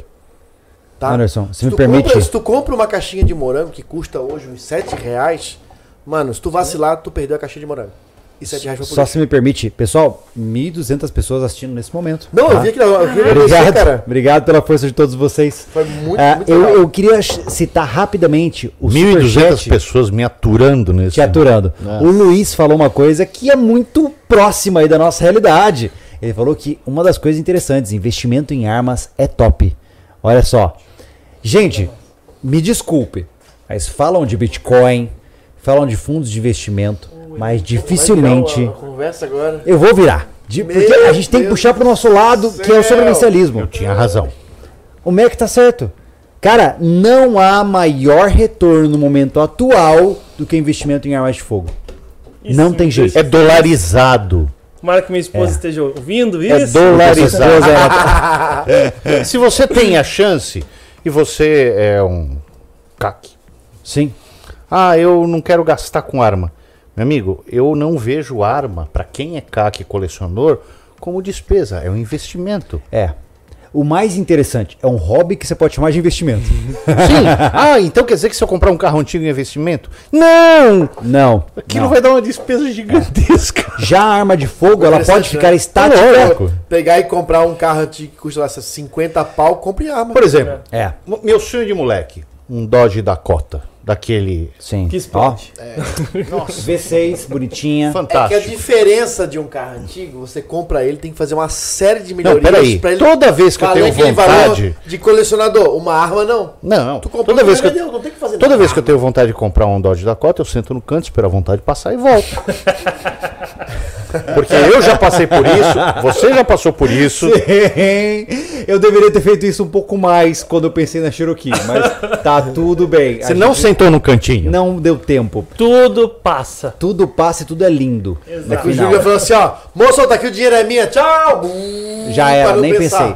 Mas olha só, armas de fogo. Falando de armas de fogo especificamente, É um investimento. é legal pra caramba, porque olha só, a gente, vamos ao exemplo como a, a gente não pode manipular em live, tá, gente? Desculpa, eu não sabia disso, mas se a gente manipular uma pistola ou qualquer arma em live, a gente pode ser banido instantaneamente do YouTube. Tá ali no cantinho, tá? Mas a questão é, uma G2C, por exemplo, que é um equipamento barato, acessível. Quando a gente fez o vídeo sobre armas baratas no Brasil, ela tava 2.900. Já tá 3.900. Que equipamento, que investimento dá esse retorno em menos de 12 meses? Não existe. Não. Não existe. Se você comprasse 20 G2C, você ia ter um retorno de investimento absurdo se você vendesse. É. Olha que Então, loucura. Existem. É, é o que eu falo. A hora que você tem um colchão financeiro, o que, que você faz com todo esse dinheiro? Eu, eu enfio dentro do travesseiro e durmo em cima. Investe em Não. reserva, né? Você, ah, você fala, pô, finalmente eu posso ter uma, uma reserva financeira para dias mais turbulentos, tal, tal, tal, tal. Vou colocar tudo na poupança? Sim, não é ruim, porque a poupança. Mas, mas pera a poupança ela hoje não rende igual a Não desvalorização. estou falando render. Não estamos falando em ganhos financeiros, estamos falando em reserva. Segurança. Segurança. Tá, tá ali. Tá ali, é aquele negócio. Ah, eu vou pôr tudo na bolsa de valores que eu quero segurança. É, errou No o way. conceito. Ah, entendi. Tá tudo errado, volta pra, pra, casa um. Tá. Pera. O que que acontece? Ah, você não está buscando um retorno alto, você está buscando. Se empatar já tá bom, mas isso é, é meu colchão financeiro para eu continuar desenvolvendo o meu trabalho, melhorando cada vez mais, ganhando cada vez mais. Mas se alguma coisa acontecer, tá aqui o meu plano de fuga, Uhum. o meu conceito de saída. Uma coisa que nem. Olha, poucos empresários que eu conheço fazem um plano de saída. O que, que é o plano de saída? A partir do momento que eu abro uma empresa, eu tenho que saber como eu vou fechar ela e sair desse ramo. Caraca, Quem isso é isso, complicado. Eu, na verdade, eu já faço isso de forma não intencional, mas eu entendi. Eu Sim. entendi o conceito. Eu vou. Vamos dizer que eu e o Thiago vão abrir uma pizzaria Tá. aqui na cidade. Tá bom, vamos lá, abrir uma pizzaria. Ótimo. Se não der certo, quanto custa para fechar tudo e, e sair? Sem dívida. Até porque vale Sai lembrar ferrado. que fechar uma empresa é caríssimo. Por não isso importa. que empresários quebrados ficam mais quebrados ainda quando... Exatamente. O cara não tem aquela colchão financeiro, pra- deu zebra. Traz esse colchão financeiro, encerra a operação e sai sem passivo. Rodando. Então, peraí, então você está me dizendo que para que eu possa começar a empreender, eu preciso já calcular também o quanto eu preciso para Ou parar de empreender. calcular, Ou ter um plano de saída Resumir. aonde você não. Eles têm dinheiro pra correr. Ou ter um plano de Não, mas saída. é realista. É realista. Total, pô. pô. É. E eu acho que mais acontece... Tem umas é, consultoras que fazem de propósito já. Ó, a maioria dos, ó, muitos empresários, é, eu acho que as pequenas empresas quebram porque não tem essa consciência financeira, Pra começar, que é essa de tirar o dinheiro do caixa achando que é o dinheiro de lucro e não é. Outra coisa, é, Marcelo, ninguém tem essa consciência de fechar uma empresa. Vamos de ver, nenhum. vamos pegar o Aí o que exemplo- acontece? O cara fecha o negócio e vai pra casa. E aí fica um exemplo. problema pro resto da vida. Eu conheço um monte de gente, cara. Ah, eu tenho, eu tenho uma dívida, eu tô no SPC, Era do negócio que eu tinha aí, que eu não fechei, que eu não, não encerrei a empresa. Eu conheço amigo que tem Olha um só. nome sujo há anos, cara, por causa de Ó. empresa que abriu lá. O conceito. Atrás, cara. Vamos, vamos fazer um cálculo simples. Eu e ele vamos abrir uma pizzaria. Quanto custa para abrir? 50 mil. E aí? E aí ela tá aberta. Tá. Aí acabou ela aí, porque não tem dinheiro para comprar o queijo, sei lá. Ah, então nós vamos precisar, sei lá, 50 mil para montar. Quanto que ela vai? Ah, mas- 100 mil de capital de giro pa- para ela sobreviver até atingir a sua maioridade. É que você já está utilizando termos difíceis. Para quem não tem entendimento financeiro, o que é um capital de giro? É o dinheiro que você sai, acorda segunda de manhã, vai comprar o queijo, ou a farinha, ou não sei o que, não sei o que, para preparar tudo, para servir as pessoas, conseguir que as pessoas paguem, até esse dinheiro voltar. E o capital de giro não paga a, a assinatura do Netflix. Não. Não. Eu tô deixando bem claro isso aqui. Não. Porque muita gente confunde capital de giro com dinheiro na conta. Não, não. É um, é um dinheiro que não lhe pertence, pertence à empresa. Legal. E é usado É, é verdade. para é verdade. O movimentar. Gustavo tá rindo ali atrás. Aí, tudo bem, nós vamos montar, nós temos capital de giro, e se chegar a um ponto onde começar a acabar esse capital de giro, quanto custa para sair do negócio? Ah, mais 50 mil. Nós temos todo esse caminho? Acho que eu não, vou abrir uma pizzaria. Não, não temos esse caminho. Readequa o negócio à realidade. Então não abre o negócio nesse Ou patamar. diminui o tamanho do negócio. Aham. Porque você vai começar um negócio de risco. Esse que é o considerado business plan, né? ou seja, um, um planejamento Plano de de, negócio. negócio. Plano de negócio. Nada mais é do que você planejar do, ponto, do, do começo até o fim. Sim. Ó, o capital Todos de giro esses- sobrevivencialismo tá Nada pra deu cacete. certo. Se for pra pensar assim. Cara, só. É, cara. Por que, que você diz isso? O quê? Não, vocês vão pensar tudo que tem esse dinheiro, esse dinheiro que tu precisa, tu, bote, tu bota pra dentro sem precisar que ele já. É, tipo no caso da pizzaria. Mas no nosso você tem o dinheiro pra caso. comprar todos os insumos, sem contar com o dinheiro que vai entrar daquele, da preparação daqueles insumos. Mas no Por nosso um período, caso. claro. Por um período. Mas, Lógico. mas a natureza do nosso Não, não, negócio é uma natureza de quase de cassino. Por exemplo, agora a gente vai gastar em 1.500 reais pra fazer um galinheiro. Que a gente não sabe se vai retornar. Vai retornar, cara, se retornar 300 reais é muito. Mas aí que tá. O sobrevivencialismo hoje está fazendo projetos legais, assim como foi o investimento do projeto Pé na Serra, Sim. que a gente investiu, não foi no conteúdo, foi na preparação Sim. para aquele conteúdo vir ao ar, que a gente deixou 20 pau lá em cima. Tá? Sim, A gente deixou 20 pau lá em cima. sendo humilde. Sendo humilde. Porque a gente não tá a considerando todo o não- Passou a trocamento. vontade de fazer uma piada. Não, não, acho que foi 20 mil, 20 mil com tudo. Acho que a gente Sim. todas as nossas correrias, gasolina, Mais. comida. Bom, eu provei por A mais B, que Bom, foi minha. tu foi lá. Tá, o que eu quero Eu, dizer eu com digo isso? que mais. O que eu quero a dizer gente com tá isso? calculando horas. É, a empresa, so- eu quero falar de empresa sobrevivencialismo, tô falando de empresas, investimentos até pessoais, né? Sim. Cara, a gente, a gente pegou o nosso recurso, que era para fazer vários projetos, investiu em um, né? Que a gente planejou uma data X para ter esperar o retorno. É a, é a roleta russa, é a roleta do Sim, é o cassino, É o né? cassino que o, É. que o Júlio é, exemplificou aqui, né? Ah, hoje, por exemplo, a gente, o nosso, nosso, nosso, nosso, nosso caixa de investimento. Esse vídeo que foi massa, que um monte de gente que aprendeu, aprendeu a, a viu um conteúdo legal, bem estruturado, não aconteceria se a gente não tivesse uma reserva de investimento para o sobrevivencialismo. O sobrevivencialismo não pega, tira dinheiro do, do nada para fazer uma viagem legal, para levar um conteúdo maneiro. Tipo, vamos fazer, sei lá, vou pro Rio de Janeiro subir o dedo de Deus. Eu tenho que ter um caixa para o investimento de produto, de produção. Mas, Anderson, isso aí é a forma saudável de tocar um negócio. A forma ruim de tocar um negócio é você começar a ve- vender a janta para pagar o almoço. É assim, vamos investir isso? Aí Mas parcela. todo negócio Mas no tá. começo é meio Mas assim, né? onde é que eu quero É. Mas assim, ó, Mas tudo é projeção, não importa o nível, tudo é projeção. Cálculo de preço de venda é com projeção de venda. Sabe qual foi o investimento que a gente fez no pulo do gato, cara? Do sobrevivencialismo? O refúgio. É.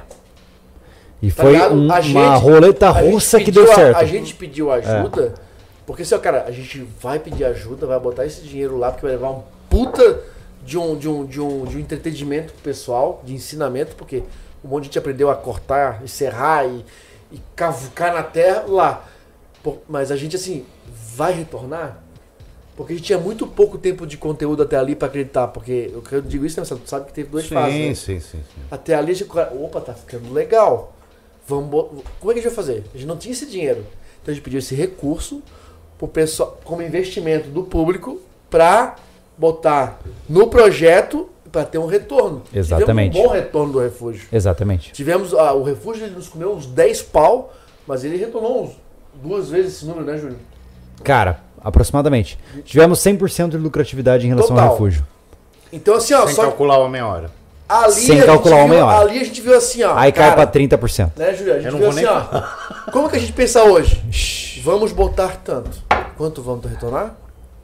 Né? Porque como- aqui, como qualquer empresa, né, Júlio? A gente paga tudo aqui.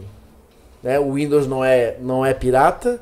O, o, o, Só o programa- só o nosso programa de edição o nosso custa- não é pirata, tudo é pago. Só o nosso cara. programa de edição custa 225 reais por Não mês. só isso, essa É. conversa para as plataformas de áudio é paga. É paga Mas também. depois, É, Não, e o custo Sim. de investimento que teve isso É. aqui foi alto. Eu queria fazer um, um pedido, Thiago, caso você não se importar, Hum. é, se você puder subir o nosso histórico, começar a, dar uma olhada nos superchats, para Uhum. que a gente possa começar a responder o pessoal. Pode ser? Beleza. Legal. Porque aí, lentamente, a gente vai começar agora a entrar na parte de interação com vocês. A gente falou de tantos conceitos legais aqui.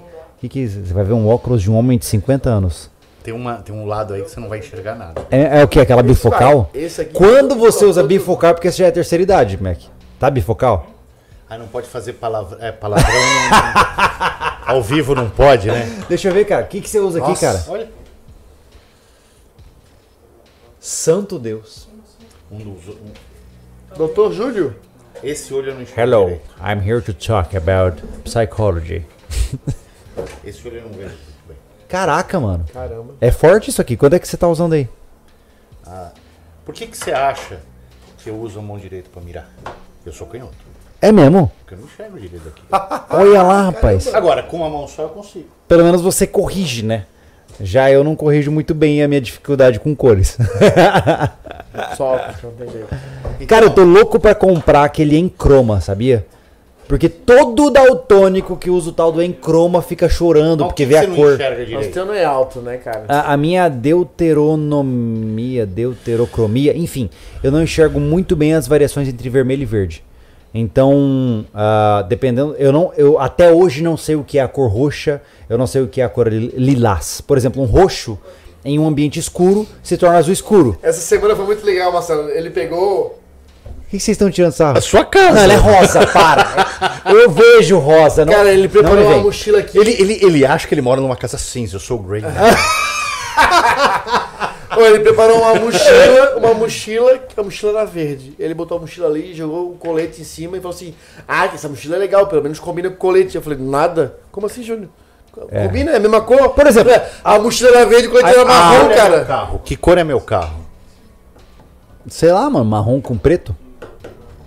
Agora, a- por exemplo, o, o- Não é marrom aquilo. Não, deu pau. Não, por Nunca exemplo, pau. o cabelo da Kellen, da esposa do Thiago, eu não vejo vermelho. Eu vejo marrom escuro, não importa o que digam pra mim. O carro é cereja. Nossa, é eu não posso falar essas palavras Sumiu ao vivo. superchat, Thiago? Você não sabe o que é cereja. Não, Sério? cereja é vermelho? Não é Ô, isso? Júlio, tivemos um problema técnico ali, ó. Tivemos um problema com o superchat? Sumiu? Tá brincando, sumiram? Você não consegue subir o chat ao vivo pra gente, Thiago? Poxa vida. Não acredito nisso. Gente, com. to- Nossa, mil perdões, mas nós perdemos os superchats. Peço desculpas. Não, tá aqui. Ah, tá aí? Você tá conseguindo? Não, mas eles não estão desde o começo. Então o pessoal que manda o superchat Não, no começo, a gente não vai conseguir Deixa eu- interagir. Deixa eu pegar aqui. Sim, tá. Tá. Mas bom, Não, não. Relaxa. mas vamos lá. 8h43. Vamos começar a ler os superchats que nós temos à disposição pra gente poder tentar interagir com o pessoal. Peço mil desculpas aí, somos completamente incompetentes. Acontece hora ou outra, tá bom? Mas o que será que aconteceu, Júnior? Ah, não sei, cara. Deveria estar ali na nossa lista de Tem atividades um, de no OBS espectadores. tem o, ati- no OBS não, no, no estúdio tem atividades do Mas do não, mas não tá pegando, né? e não, É, e não é. se Eu não sei se é culpa nossa ou culpa do YouTube. Mas vamos lá. Leia aí o superchat que você tem acesso, por Tá. favor. O Felipe Lana. Cara, que live incrível. Acho que esse assunto é extremamente importante e geralmente esquecido. Parabéns, pessoal. Vale a pena até montar um quadro no canal falando sobre vida financeira e autocontrole. Cara, é que tem tanta gente já falando disso, né? É. Entenda o seguinte, gente. Eu, eu tenho muito medo de falar de finanças. Primeiro, porque não é minha área. Segundo, que é uma área muito complicada. E. sei lá, cara. eu particularmente acho que já existem muitas promessas acontecendo por aí, eu tenho um pouco de receio disso. Então eu vejo assim, minha recomendação, como eu sempre digo para todos vocês, tá? Cuidado para não ficarem muito imersos em um único conteudista, tá? Muitas vezes o cara vai te passar verdades que são pertencentes a ele. Leia livros. Leia, por exemplo, né, educação financeira básica ali, pai rico, pai pobre. Essas, Pai rico, pai pobre é muito legal. Cara, eu sei que pode parecer, Pra quem já leu, é, é tipo assim, é, é primeira série. Eu sei que é. Mas pra quem não leu, leia Pai Rico, Pai Pobre do Kiyosaki. Ah, já vai te dar uma abertura de visão muito maior, tá? A educação financeira para um sobrevivencialista é extremamente importante. Não dá para se preparar contra situações de desastre endividado, tá? Não dá. De jeito nenhum. Não dá. Então esteja atento a isso, ok? Mais algum superchat que você consegue ler pra gente? O André Menezes, como sempre, fantásticos conteúdos. Essa live realmente mega top. Parabéns. Valeu. Que legal. Pensar que foi de improviso. Tem Mais de improviso e foi muito. tem mais que legal. uma, uma Mais um, vamos lá. O Richard. Aqui no Rio Grande do Sul, o ICMS é absurdo. Nas compras do mês não escapa, não escapa de 600 reais. Mais luz, água e internet. Um salário mínimo é ridículo. Senhores, vale lembrar a todos vocês, não sei se vocês sabem, mas o ICMS e alguns outros tipos de impostos, eles são referentes ao Estado. O que está acontecendo é que nós temos inclusive parceiros nossos, que eu não, não, não vou citar aqui, que estão movendo os seus escritórios de Estado para conseguir um imposto menor. Então você imagina que loucura isso, Porra. né? Você que mover a sua empresa de Estado para conseguir uma sustentabilidade melhor para o seu negócio. Isso aí para mim é assustador e denota que nós estamos vivendo um momento muito perigoso, né? Vai lá, manda. Não, já, já perguntaram aqui se o Marco faz consultoria. Você vende cursos online, Não vendo cursos, não faço consultoria, Só pra nós. só aqui. A- Agradecer o Bruno Melo, que mandou um, um superchat. Não deixou mensagem nenhuma. Obrigado. Obrigado, querido. Genesi Carlos. Genesi ou Genesi? Não, eu não consigo. Passando aqui pra, para parabenizar por esse bate-papo top.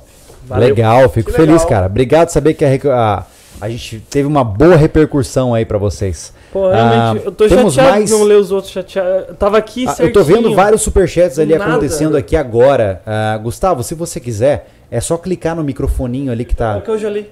Ah, são os que você é, já leu? que eu tô lendo. Tá. Os antigos Maravilha. sumiram. Peço aos senhores que tiveram a, a oportunidade de depositar um superchat pra gente, coloca pelo menos um realzinho aí só pra aparecer pra gente.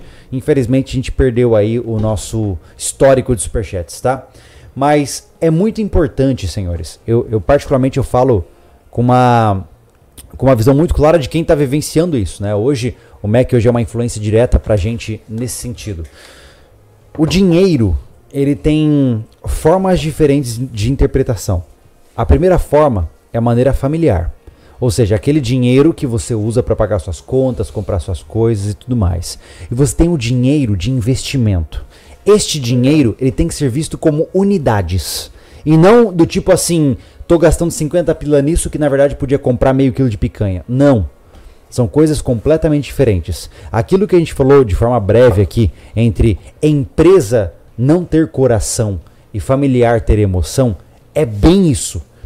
Se você quer construir um colchão financeiro, se você quer construir uma, uma vida financeira mais próspera, você precisa identificar é, onde você tem que deixar de pensar como pessoa e começar a pensar como de fato ah, um investidor. Né? Acho que isso é uma, é uma grande Tem que ter diferença. uma né? consciência financeira, né, cara? Eu acho É. que tu- você, como sobrevivencialista, tem que aprender a ter consciência financeira. Tem que botar na, Aliás- na- na mesa o que, que é importante, o que, que é prioridade né, e o que, que é necessário. Sabe uma coisa cara. que eu percebo, Anderson? Sabe, a pessoal gente, se engana muito dizendo da assim. pandemia, ah, Se a gente não tivesse uma reserva, que a gente sempre procura essa reserva financeira para nós é, é, dar uma ajustada na nossa preparação, né, a gente tinha. Não que tinha passado apuro, porque a gente não chegou a ter. A gente tentou se prevenir do problema. O Marcelo acompanhou o movimento naquela época, né? Tava iniciado no nosso grupo aí. É, mas nós ficamos tranquilos caso alguma coisa tivesse acontecido. Todos nós aqui já tínhamos uma preparação, demos uma reforçada, porque era algo diferente. Sim. era mu- algo totalmente diferente de uma greve de caminhoneiro. Totalmente não diferente. sabia qual era Ninguém sabia o que ia acontecer. ia dar. A gente preparou Pô, a forte. gente preparou É. com tudo. Com defesa, com combustível, com É. remédio e comida. E só sabe? aconteceu porque tínhamos uma reserva. Só, É, porque senão a gente ia ficar lá com a- a- a- o giro do mês, sabe? É. É interessante, gente. Eu dou um conselho assim que eu, eu faço isso muito com a minha esposa, inclusive. a gente fala assim: existe uma diferença muito grande entre eu preciso e seria bom. É. Cara, isso. Nossa, é assim. É, é divisor de água, tá? Se hoje você tá na corrida dos ratos, tendo que trabalhar pra pagar suas contas e tá apertado, aprenda a diferenciar entre, por exemplo, seria muito bom se eu tivesse um carro e eu preciso de um carro. Essa é uma diferença. Coisas totalmente diferentes. São Total. totalmente diferentes. O eu preciso significa que a sua rentabilidade está associada àquela necessidade. O seria bom é, poxa, me tornaria mais confortável, eu teria um potencial maior de ganhos. Mas existe uma linha muito tênue entre esses dois. Agora, né? reforçando, o seria bom não pode interferir na criação do colchão financeiro. Senão você diz, É verdade? Ah, mas eu não consigo ter um, fira- um colchão financeiro porque eu quis ter um carro. Então você optou por ter um carro. Sim. Desculpa, Concordo. não põe a culpa é só sua. É, é muito um fácil carro terceirizar. É assumir uma creche, como eu Sim. falo, né? É verdade, é verdade. Olha, eu vou montar o colchão financeiro e eu vou, eu vou Eu tenho aquela frase que, infelizmente, não tem uma tradução muito boa, né? Que é tudo é diversão até o ponto onde há sangue no chão. E a mesma coisa se aplica ao carro. Né? O cara vai lá, compra o carro, ele tá felizão, bateu o carro, ferrou, acabou as finanças. Significa que esse carro foi uma compra grande demais pra você. Né? Posso, Ah, posso vai lá, Thiago, manda não bala. perder de novo, tá? O Murilo Leal. Lê no microfone pra gente. Que lá Vai lá. tem que ler. Que live top. Agora mesmo cancelei um monte de coisa que tava pagando em vão e adiantei uns parcelamentos. Olha aí. Ganhei um monte de desconto. Esse cara já passou a régua e falou: pera, É isso E ele aí. ganhou desconto, cara, adiantando parcelamento. O que eu fiz recentemente. É isso aí. É. Então, é, é assim. E pechinchar. O brasileiro tem uma mania terrível de não pechinchar. Você sabia disso? Eu nunca fui para a Ásia. Amigos meus foram e voltaram, Marcelo. Nós não sabemos nada sobre negociar. É, nós somos assim aprendizes, assim primeiro estágio. O oriental negocia tudo o tempo inteiro, É um dos motivos de carro, carro ser caro no Brasil, é porque paga, pô. tudo. Você pagar 50 pau num canela seca é uma estupidez, né? Então- Desculpa, mãe, eu te amo. Não, nós temos, assim, é, se você tem dinheiro, vamos brigar por um preço à vista fantástico. Ah, se você não tem dinheiro, analisa se é realmente necessário aquilo. Sendo necessário, brigue pelo melhor parcelamento do mundo, não pelo mais bonito. É, mas é, é- é- tem muita estratégia pra te esconder na cosmética, né? Assim, Ô, todo mundo gosta Muito. de tirar um cartão de crédito platino da, da carteira. Todo mundo É gosta. sério isso? Ah, aquele preto, um black. Sabe quanto custa um parcelamento assim a juros altos? Só que o cara passa o cartão, Ele tem um cartão black. um cartão black. Ai, como, como as pessoas são. E nós somos pessoas também, né? Nós somos Fizemos pessoas, essa é a também. parte pior. Fazemos isso, não tô falando. É, é- é gostoso. Dá uma, dá uma. Uma que- carteirada. Marcelo, me corrige, o cartão de crédito só o internacional é, acumula milhas? Eu acho que depende, né? Boa pergunta. que já me ofereceram esse cartão, principalmente o Itaú. Eu tô de mal com o Itaú. Ah, é, o Itaú faz um tempo. Vai ter o cartão internacional. 20 mil pessoas vendo. Tá, mas independente se dá milhas ou não dá milhas. Cara, eu falei, cara, eu não quero. Essa história Eu do, bom, da- do status do cartão. Cara, eu não quero o cartão internacional, porque eu não viajo pro exterior, porque eu quero o cartão Não, o internacional. meu- porra. Quem cuida disso é minha esposa, os cartões. Mas é, eu não, nem sabia do meu. eu- Lembra? como Nem sabia que tinha milha, tava lá acumulando. Mas é, mas aí, Anderson, é essa que é a sacada. É você entender o que, é, o que serve pra você. Por exemplo, já eu assino várias é, coisas que são em dólares. Eu preciso de um cartão internacional. Por exemplo, o Audible da Amazon eu só pago em dólares. É. Então, o Spotify, que nós pagamos para este podcast estar online, para as pessoas ouvirem no Spotify, é em dólares. Eu tenho alguns pagamentos que É. eu Então, meu cartão é internacional, eu não sei. cartão é internacional! Gente, eu tô usando um cartão onde eu pago Spotify. ainda? Olha só, tem ainda, acho que tem. olha só, eu, eu uso um Tem, tem, cartão. tem bastante. eu uso um cartão de crédito onde eu pago compras do Mercado Livre, eu pago Spotify por lá, e outras compras que eu não sei de onde vem. que é um cartão que eu não consigo usar fisicamente. Ele está atualmente sem senha. Caraca, Eu mano. não abro no aplicativo. Eu só abro uma vez por mês, assim que ele chega no meu e-mail. Porque o Itaú. Bosta de banco, cara. Putz! Por que eu tenho um aplicativo quando eu não consigo refazer a Olha, minha isso já tem três processos nas Pra costas, quê? só nesse podcast. Pra que, cara? Eu não consigo refazer minha senha. Eu já pedi, não me Pô, atendem, cara. qual que é a Poxa. pira? Desculpa, qual é a pira dos aplicativos de banco no celular? Cara, eu, eu tenho o Nubank. Nubank é incrível como aplicativo, tá? Ele me dá até a- o GPS de onde eu passei o cartão. Aí você usa um aplicativo de algum grande banco, é tudo zoado, é tudo travado. Nunca mais incomoda. Matou a mosca, ele tava desde o começo do podcast com essa missão. Você viu, né? Até que ele É sobre um- Yag não funcionou. É um homem de sheer fucking will. Entendeu? Enfim, Ah, continuando. abre, entra 10. Ah, o que eu ponto é, não dá. Não dá para viver com bancos da forma como eles estão Assim, ó, hoje. por exemplo, Caixa Econômica Federal. Que ruim Mais que um. é. Ó, só que pela ruim silhueta é. Paulo Santoro. Acertei? Não, tem um monte atrás. Tem É- vários é, superchats? é, É eu um tenho que banco fazer. que não te demonstra Ai, meu Deus. nada. Senão vai sumir de novo. É, Ô, às vezes tem um recebido. Antes é. da gente ser processado pelo Itaú, Não, deixa não ele ler os superchats. Não, não vou não, não é você que escolhe. ela vai- ela vai oferecer uma conta ouro pra nós, pô. Lê os superchats pra gente, vai lá. Ó, o Carlos Magno. Quando eu me divorciei. Pá. Não, vai lá. Quando eu me divorciei, me senti endividado pagando a casa sozinho e me sacrifiquei pagando 50% do meu salário todo, ah, 50%? todo mês.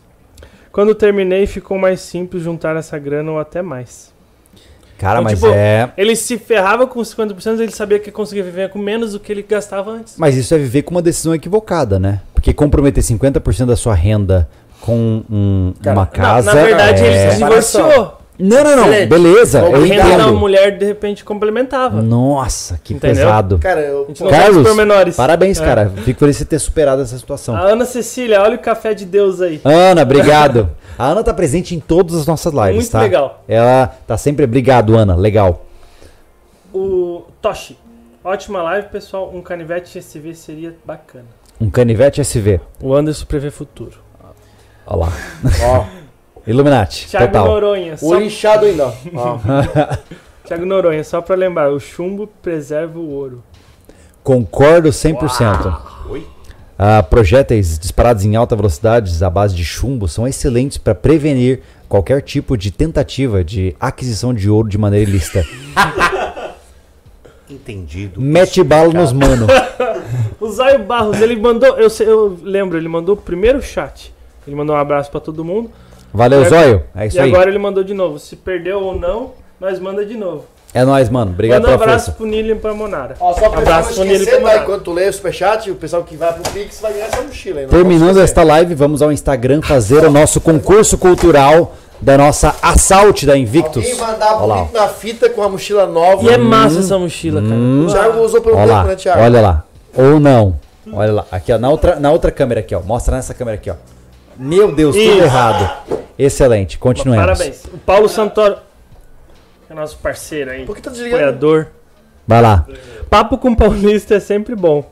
Mas falando sério, poupar dinheiro deve ser hábito de qualquer pessoa, principalmente para os sobrevivencialistas. É Não, Isso mesmo. sejamos honestos. Estamos em um cenário de ainda pandemia global, Sim. com instabilidade completa acontecendo no mercado econômico, com Bitcoin dando salto de 280 mil para 310 mil reais em uma semana. Tudo isso demonstra uma flutuação gigantesca de mercado.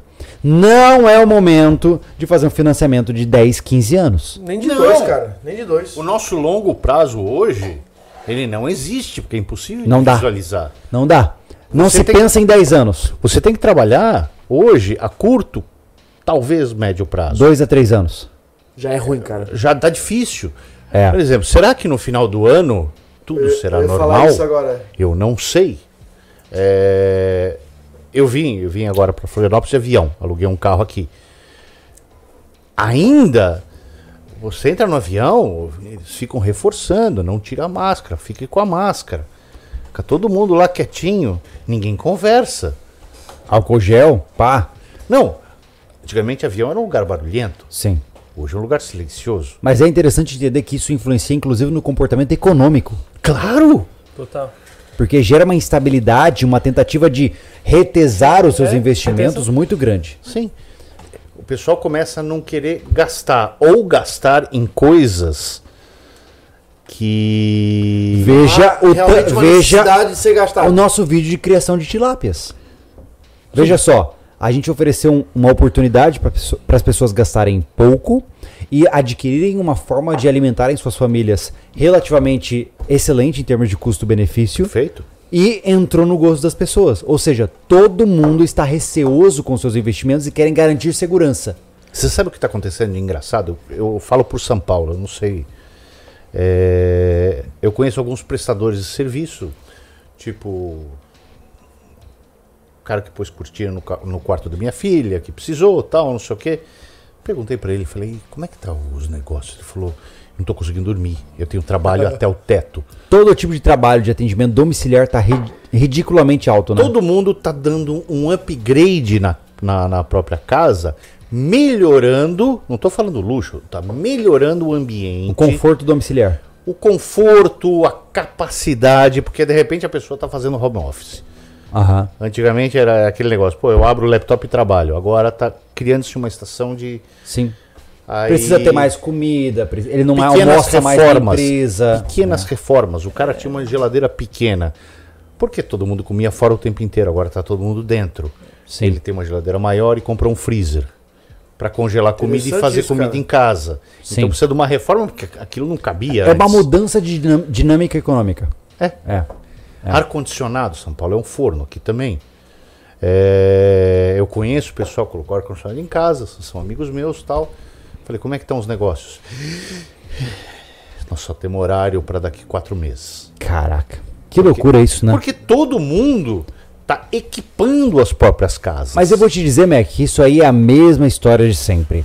Enquanto alguém chora, alguém vende lenço. É Enquanto lógico. alguém morre, alguém tá vendendo caixão. É, É isso. é, acabou. Por mais duro que seja, ah, na pandemia tem muita gente enriquecendo Tem. e tem Nossa. muita gente falindo.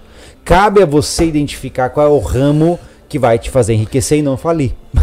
É, e se, você, se o seu negócio não vai bem, é, de repente é hora de repensar o seu negócio. Exatamente. Vai lá, Thiago, manda bala. Carlos Magno mandou aqui. Ele falou que não pagava 50% de prestação, não. Eu adiantava as parcelas ao extremo. Ah, o guri é bom. Ele é fez bom. aquele esquema daquele É. vídeo que a gente viu. Legal pra caramba. É Cara, uma diferença gigantesca. eu cara. não consigo lembrar o nome do canal do cara.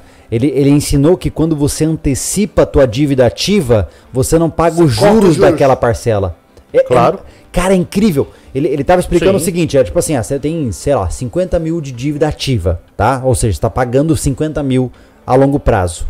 É Só que a cálculo- parcela que você paga de mil reais por mês, paga 500 reais da tua dívida ativa e o resto é juros. É que o banco faz o cálculo esperando que tu vai pagar naquele Isso. formato. Quando você joga pra pagar a parcela lá da E frente e faz uma antecipação, ele zera os juros e você paga a dívida real dos 50 mil. Vou explicar uma coisa. O banco odeia que você faça isso. Claro que ele odeia. Eu não Ele sei quer. nem porque ele permite. Sim, porque ele quer que você pague os juros. O banco vive disso. Não vive de antecipação de Vale dívida. enfatizar, o banco vive dos juros. Total. Acabou. Total. Total, É ele te isso. paga uma porcaria. Ah, de e juros. hoje. É isso. e- e- é- é, Se falir, ganha- é desvio. Ele começou como uma instituição que guardava seu dinheiro com segurança e hoje ele controla o mundo. Cara, a loja que eu comprei hoje, o Thiago conhece, não vou estar citando o nome aqui, porque daí já é muito na cara. Cara, o lucro maior dela é dos juros. Ela quer vender juros. Sim. Os vendedores são treinados Total. para vender juros. Posso dar uma bugada Eles em são vocês? treinados para vender Bugada? empréstimo pessoal. O cérebro. Pera eu Sabe qual é a loja que eu comprei Uhum, hoje, né? De- deixa eu, deixa eu Tá. sentir qual é a bugada que o Marcelo vai dar pra gente. Eu não sei se está certa essa informação, Ah. porque eu não lembro. Eu teria que puxar o que eu li. Quais são os. eh, de que país são os cinco maiores bancos em volume de dinheiro no mundo? Eu vou chutar a Suíça, só porque, porque é clichê. É Brasil. Só pode ser Não, Brasil. não, não, não. Brasil, esquece. Não Estou falando bancos, assim. É, bancos Sabe. que eu, com, com maior faturamento. Estados Unidos. Desses cinco bancos, quatro são chineses. Ah, os chineses já conquistaram o mundo e a gente não sabe. É, a corrida tá- tá. Aprendam a falar mandarim, meus jovens. Wotashi John Guardian. Como, como eu tô te falando, Nelson, o banco vive de juros. Cara, essas lojas, cara, eu digo porque tenho, tive amigos que são, e eles são muito bem treinados para vender. Eles têm uma, uma meta de vender tantos à vista, o que é o capital de giro à vista. É lógico. E tanto nos juros, que é onde eles faturam mais. O Grande capital de giro mantém a loja rodando. e os juros da lucratividade. E os juros da lucratividade. Não só isso, que implantaram um sistema de crédito pessoal. Ah, aí você sente Pega aqui especial. mil reais e pague Pegue cinco mil reais e pague cinco. O. Thiago conhece. Então, assim, ó. É, Tá lá, ô, Anderson, ó, tá lá, ó. Você tem noção de que com três cliques eu consigo 25 mil reais de empréstimo? A prestação 80. é a queda Isso é mero pra detalhe. mim, é a queda do brasileiro, Marcelo. Quando o cara consegue ter uma consciência financeira onde ele consegue fazer Com essa. três cliques eu consigo 200. Aí, ó, tá vendo? Aí, ó. Dá medo. Mas é isso. Eu não pedi isso. Não, mas tá ali Você, você pra sendo você. um bom cliente, E ele te avisa. ó, você vai melhorando o seu perfil no E banco. Aí, o que que eu recebo? Eu recebo banners. O você não quer trocar de carro? E vem com um nome. Já- ele te dá a opção, tu nem nem- Não. ainda escolher. que você faça, pega uma- Marcelão, que tal uma Hilux? Não, Todo mês o meu cartão que eu não uso, aumentamos seu limite. Eu disse, daí? não é, é- é insano. Ele Tem vai tentando. Caraca, Já mano. recebi ligação, olha, você tem um crédito pré-aprovado de como. Senhores, à vista. Resolve todos os seus problemas. Espera um pouquinho. Superchats? Superchats. Vamos lá. Richard McCann. É, Julião, a saída é viver no mundo de Green Hell. Lá não precisa de dinheiro. Concordo 100%. que mais? Ah, Lucas Costa. Qual o melhor jeito de, de guardar minhas unidades de crédito? Tipo banco, Bitcoin, ouro ou em quê? Armas. Cara, na verdade, é, tudo depende. Eu, eu acredito sinceramente que nós estamos num momento onde não há certeza de nada. Então você tem que pluralizar os seus investimentos. Ah, o Mac me contraria se eu estiver equivocado. O que a gente tem que fazer é fazer o máximo para expandir os nossos investimentos, o máximo que a gente pode, para que se um deles falhar, você tem vários ninhos e não uma única cesta com cheia de Teia ovos. de aranha. Sim, eu, eu prefiro. é, esse negócio de, de cesta cheia de ovos parece um galinheiro que vocês estão fazendo. É, gente, tem que encerrar essa live, que a nossa esposa continua na janta de É. hoje. É mesmo? Ah, tá. Tá, Pensa beleza. numa teia de aranha. Tá. A teia de aranha esticada, ela fica presa em vários lugares. Não, não importa quantos caem, ela continua fixa. Se cair em todos, um abraço. Pra Certo. A gente não conversou isso. Tá, vamos lá então. Quais são as suas recomendações, as suas Não, específicas? não são recomendações. Não, recomendações que ele faz. Ou que ele a- a- acredita que sejam interessantes. Hoje, ó, vamos colocar aqui um patamar, tá? Eu ganho dois mil reais por mês e eu gasto mil. Eu sei que isso é impossível, é só um exemplo. Ah, eu gasto mil e ganho dois mil. Onde eu devo começar a estruturar minha teia de aranha de investimentos? Banco, poupança. Não, não- não inventa moda não tem porque tem, como- muito pouco. Ok, agora então tudo bem. Eu fazer o- gasto. o- Antes, colchão. antes que todo mundo. Ah, mas colchão. a poupança não rende nem a inflação tal. Meu amigo, cara, mas o re- cara não tem o dinheiro pra investir. Tá, então eu ganho mil, eu ganho cinco mil e gasto dois. Opa, começando a ficar legal. O que, que a gente faz da nossa vida? Você vai pegar. Vai sobrar o quê? Três? Três. Ótimo. 2.500 em em investimentos extremamente seguro. Tipo, tesouro direto. CDI. Poupança. Ah, Poupança. Outra coisa, e 500 reais um negócio um pouquinho mais arriscado, um fundo de ações.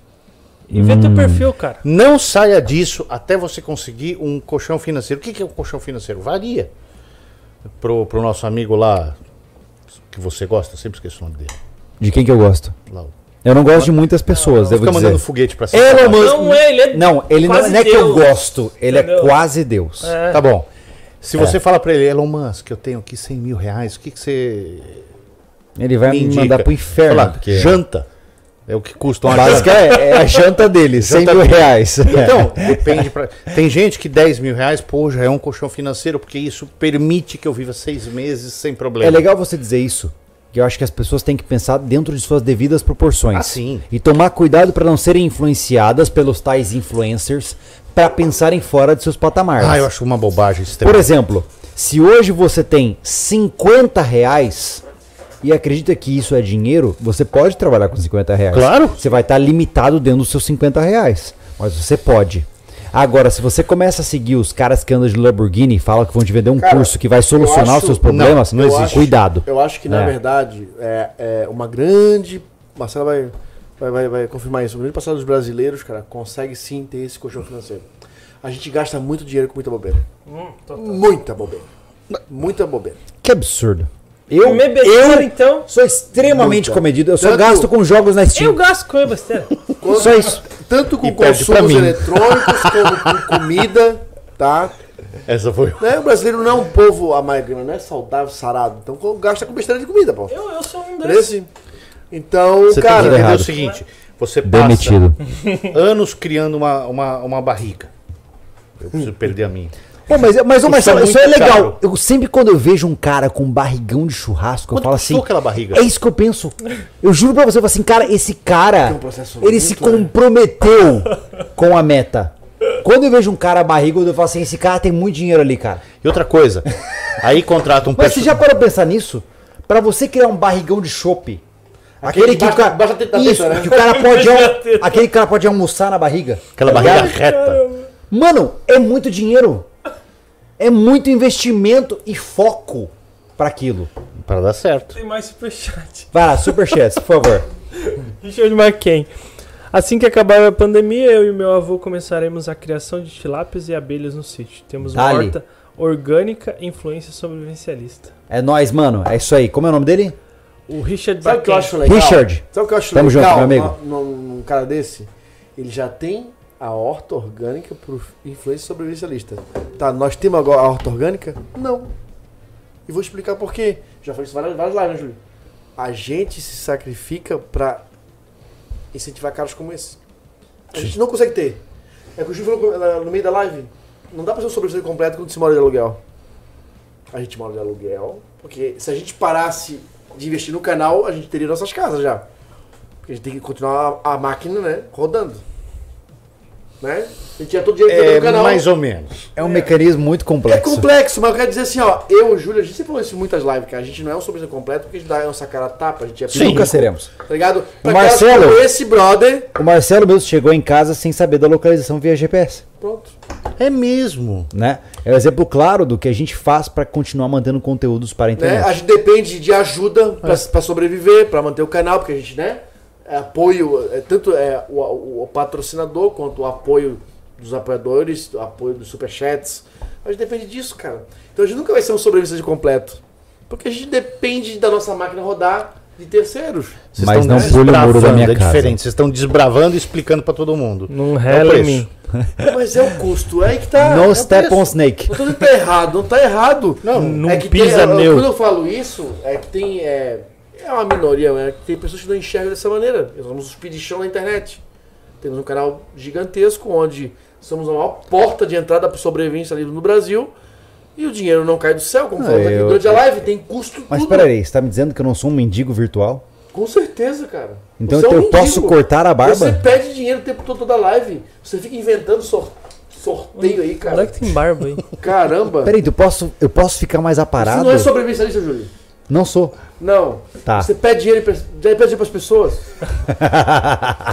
Vamos lá, Você Thiago. finge que sabe construir. Eu não sei de nada. Você A contrata- única coisa. é o nome dos caras lá dos que falam os, os fili- Você contrata filipinos para construir suas obras. Não, ele fala dos indianos. Indianos. Tem que entender da onde vem a mão de obra. Vai lá, Thiago, superchats. Só tem mais um superchat aqui que eu não consegui Só? entender. Vamos. A gente tem que entender com você, cara. Ah, O Emerson Rafael, é, fala Júlio, vi esse vídeo também. Hoje o canal dele se chama Primo Pobre. Não relaciona. Eu acho que deve ter sido em algum timing específico. É, foi Ah, agora que ele mandou. Gente, eu, eu vejo assim que existe uma tendência natural, como qualquer nicho de mercado, quando ele começa a ser explorado e dá lucro, muitas pessoas aparecem. E naturalmente nós vamos ter, ao longo dos próximos anos, muitos ah, influenciadores e pensadores do mundo financeiro que vão trazer para você várias ideias diferentes do que você pode fazer com o seu dinheiro. Só toma cuidado com isso. O dinheiro é seu, cara. Então, assim, vai com calma. Né? Veja o que você pode comprar. Eu acho que antes de você pensar em investimento, bolsa de valores, como o Mac bem pontuou aqui, cara, pensa no básico. Onde é que está o ralo financeiro da sua, entre aspas, empresa familiar? Onde você vai colocar aí, pô, será que eu tô gastando muito dinheiro com churrasco no final de semana? Será que eu tô saindo demais para comer e eu tô comendo o meu orçamento que pode ir para uma poupança que vai me dar um terreno bacana? Isso é muito mais interessante do que muitas vezes você se perder nesses debates de financeiros e, e aplicações e É. algumas vezes o básico é mais interessante. Ah, né? o vi, Mas vi eu no chat que eu- aqui ó, sobre o, o que o rapaz falou, é o vídeo sobre antecipar parcelas, é o primo, primo pobre o nome do canal, o cara falou. Isso! Ah. É isso mesmo? É, acho Foi o é que o isso. cara... É o nome uma daquele coisa cara? pobre, é uma coisa É. pobre, é. Tá, então talvez seja. De repente- Se for, um grande abraço ao nosso amigo aí do canal Primo Pobre. Ele ensinou essa técnica de amortização de parcelas. Criar um puta vídeo, procure pessoal. Cara, é, incrível o vídeo do cara. É. Como a gente é, É, pra quem não tem é, essa visão financeira e tá Mas- preso no Pode- financiamento. pode dar uma dica assim pro pessoal, porque eles procuram primeiro, tu tá de zero conhecimento, eles procuram o complexo É. pra chegar em alguma coisa. Começa a subir escadinha, cara. É, primeiro degrau, passo é entender o que, que é vai. dinheiro, depois do que é dinheiro, é Isso, entender o que, que é o- ativo e é- passivo, o que, que é renda, cara quer, ah, o que, que é Bitcoin. gasto. Bitcoin é massa, cara. É Legal, é válido. É liberdade na essência. É. Só que, cara, sobe degraus.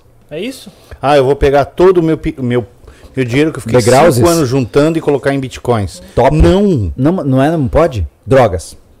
Armas. Meu Deus. Armas? Júlio! Eu tô brincando. Ó, eu vou colocar. o nome drogas, Oh, meu Deus. baixa loucuragem. Eu vou cara. ter que colocar o parênteses humor, gente, tá? Olha. Isso. Isso, só pra avisar. Piadinha, tá? Eles funcionam como Igual- igual o Aspone. que... Isso. É, que... Um É. humor igual o Aspone, Cara, né? mas assim, ó, é, Isso, sobre, isso. sobre a, a, a- a economia, criar colchão, aquela coisa toda que a gente conversou durante toda a live, cara. é, eu vejo, como falei há pouco, eu acho que a gente gasta muito dinheiro necessário. O Thiago é um, um cara muito consciente, reformasse tua casa há pouco tempo, né, Thiago? Sem graça ele até. é. Tipo assim, ó, porque tu já tava precisando daquela reforma, não dava É. pra aguentar. Vocês têm noção do que a eu gente vejo um, um passar? amigo e fala assim, ó, ó, vamos fazer tal coisa, vamos um churrasco. Ah, não, eu tô, tô, tô devagar aqui que eu, eu, eu comprei uma cozinha nova. Anderson, acho que 12 vale um, vezes. vale um background aí. nova? Cara, porque ele queria a cozinha da moda. Não porque ele tá precisando de uma cozinha. A minha cozinha já passou por três casas. E ela tá lá aguentando o pau. Então acho que eu vou botar uma cozinha nova. Uma que eu não moro de aluguel. Não vou fazer uma coisa sob medida. Não sou idiota, tá ligado? Outra, ela tá guardando minhas panelas e ela não tá caindo Conhecendo- portas. Conhecendo você, essa cozinha vai ficar pra, três gerações. Vai, vai. Quando alguma coisa quebrar, ele pega uma madeira de caixaria, É bota igual um a preguinho, história entendeu? da minha É, televisão. isso. Cara, ela já não tá nem mais. Não, ele fala, eu tenho uma televisão há Conversando- 10 anos. Eu fiquei quieto. Já começou errado. Eu, eu fiquei imaginando aquela televisão de cu- Poxa, tubo, com um negócio bem Não, redondo. mas olha, Mas deixa, eu- deixa, eu- mas eu quero terminar minha conclusão, cara. Fala. O que eu quero dizer, cara, as pessoas hoje não conseguem criar o tal colchão, com, o tal colchão, o colchão que o, Ma- que o Marcelo falou, porque elas gastam dinheiro desnecessário. o que o Anderson quer Eu tive na falar, casa da minha mãe essa semana, cala tua boca aí, rapaz. olha só, é que as pessoas gastam 400 reais de pet shop e falam que não conquistam nada na vida. louco, cara, não, não. Eu, eu tenho um problema com pessoas que gastam com cachorro, cara. Beijo, mãe. Eu falei mal da minha mãe, você pode falar mal da sua bom. mãe agora, fique à vontade. Não, ó, mãe- eu tenho papas na língua, minha mãe sabe como é que eu sou. Eu queria criar uma. Eu queria, uma, eu queria um, um- um- Como é que chama, cara? Uma briga com a minha mãe. Ah, eu ia. eu- quando eu, tava. Eu morava em Canasvieiras, ela lá, lá em Cachoeira. E aí eu, eu ia lá ainda cortar a grama lá em casa e tal. E eu falei, mãe, é pesado pra mim, final de semana pra lá e coisa e tal. Vão pagar. Muito legal Vão pagar, vão pagar o cara pra cortar. 50, 60, 70, enfim. Aí, tipo, ela queria que eu fosse lá pra não pagar o dinheiro pro cara cortar a grama. Eu falei, ah, bonito.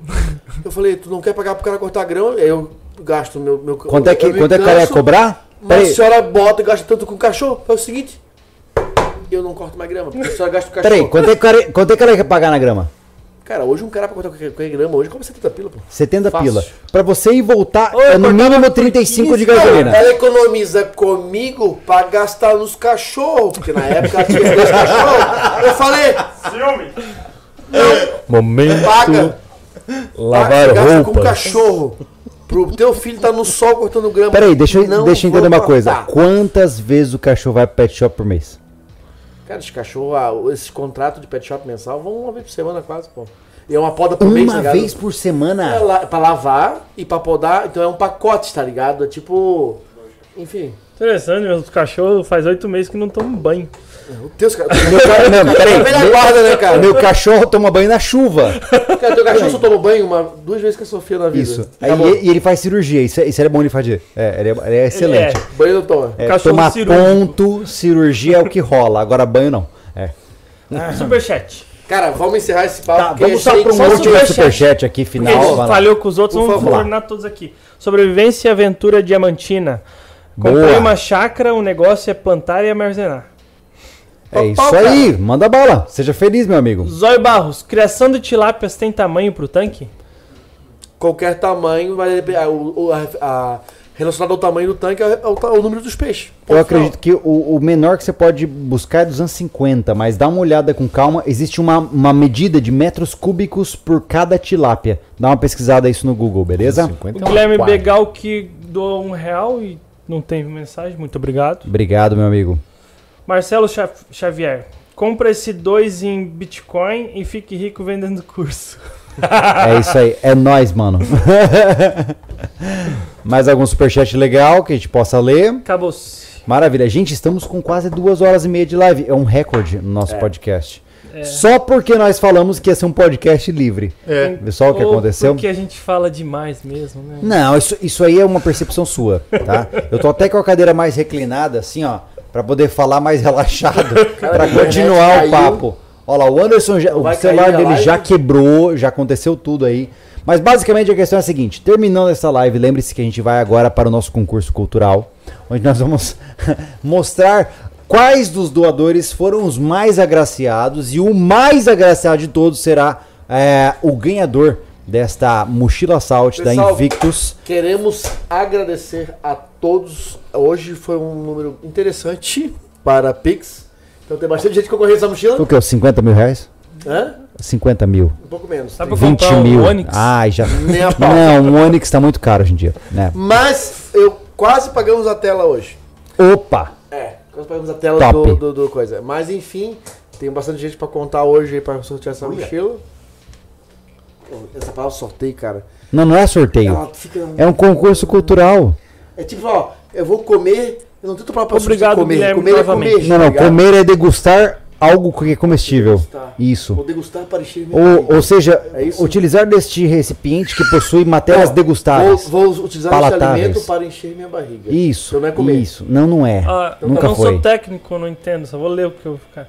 Charles Paz doou aqui. Microfone do Júlio tá ganho alto. Top. Eu Ele gosto de muito ganhar. É nóis, mano. Enfim, a todos que doaram superchats também, muito legal, muito obrigado, tá? Hoje foi interessante o papo, Mac, obrigado pela sua contribuição. Legal. Foi massa, Só cara. vejo mulher aparecendo na janela ali, eu tô com medo já. Ó, já vai che- Ela- Na ela- próxima ela vem, ela vem tá na em cima da cinta. telha, ela vai quebrar a telha. Aquele me mandando mensagem leva, aqui ela leva. também. É mesmo? hora. Vai todo mundo. Daqui a pouco aparece pessoa- com a faca ali atrás. É, Cuidado. elas querem tá? comer, cara. Olha lá, ó. Tranca, tranca a porta. Gente, uma boa noite pra todos vocês. Muito obrigado. Gente, obrigado, obrigado, gente. gente. Nos Valeu. vemos no próximo podcast. Valeu, gente. Tchau.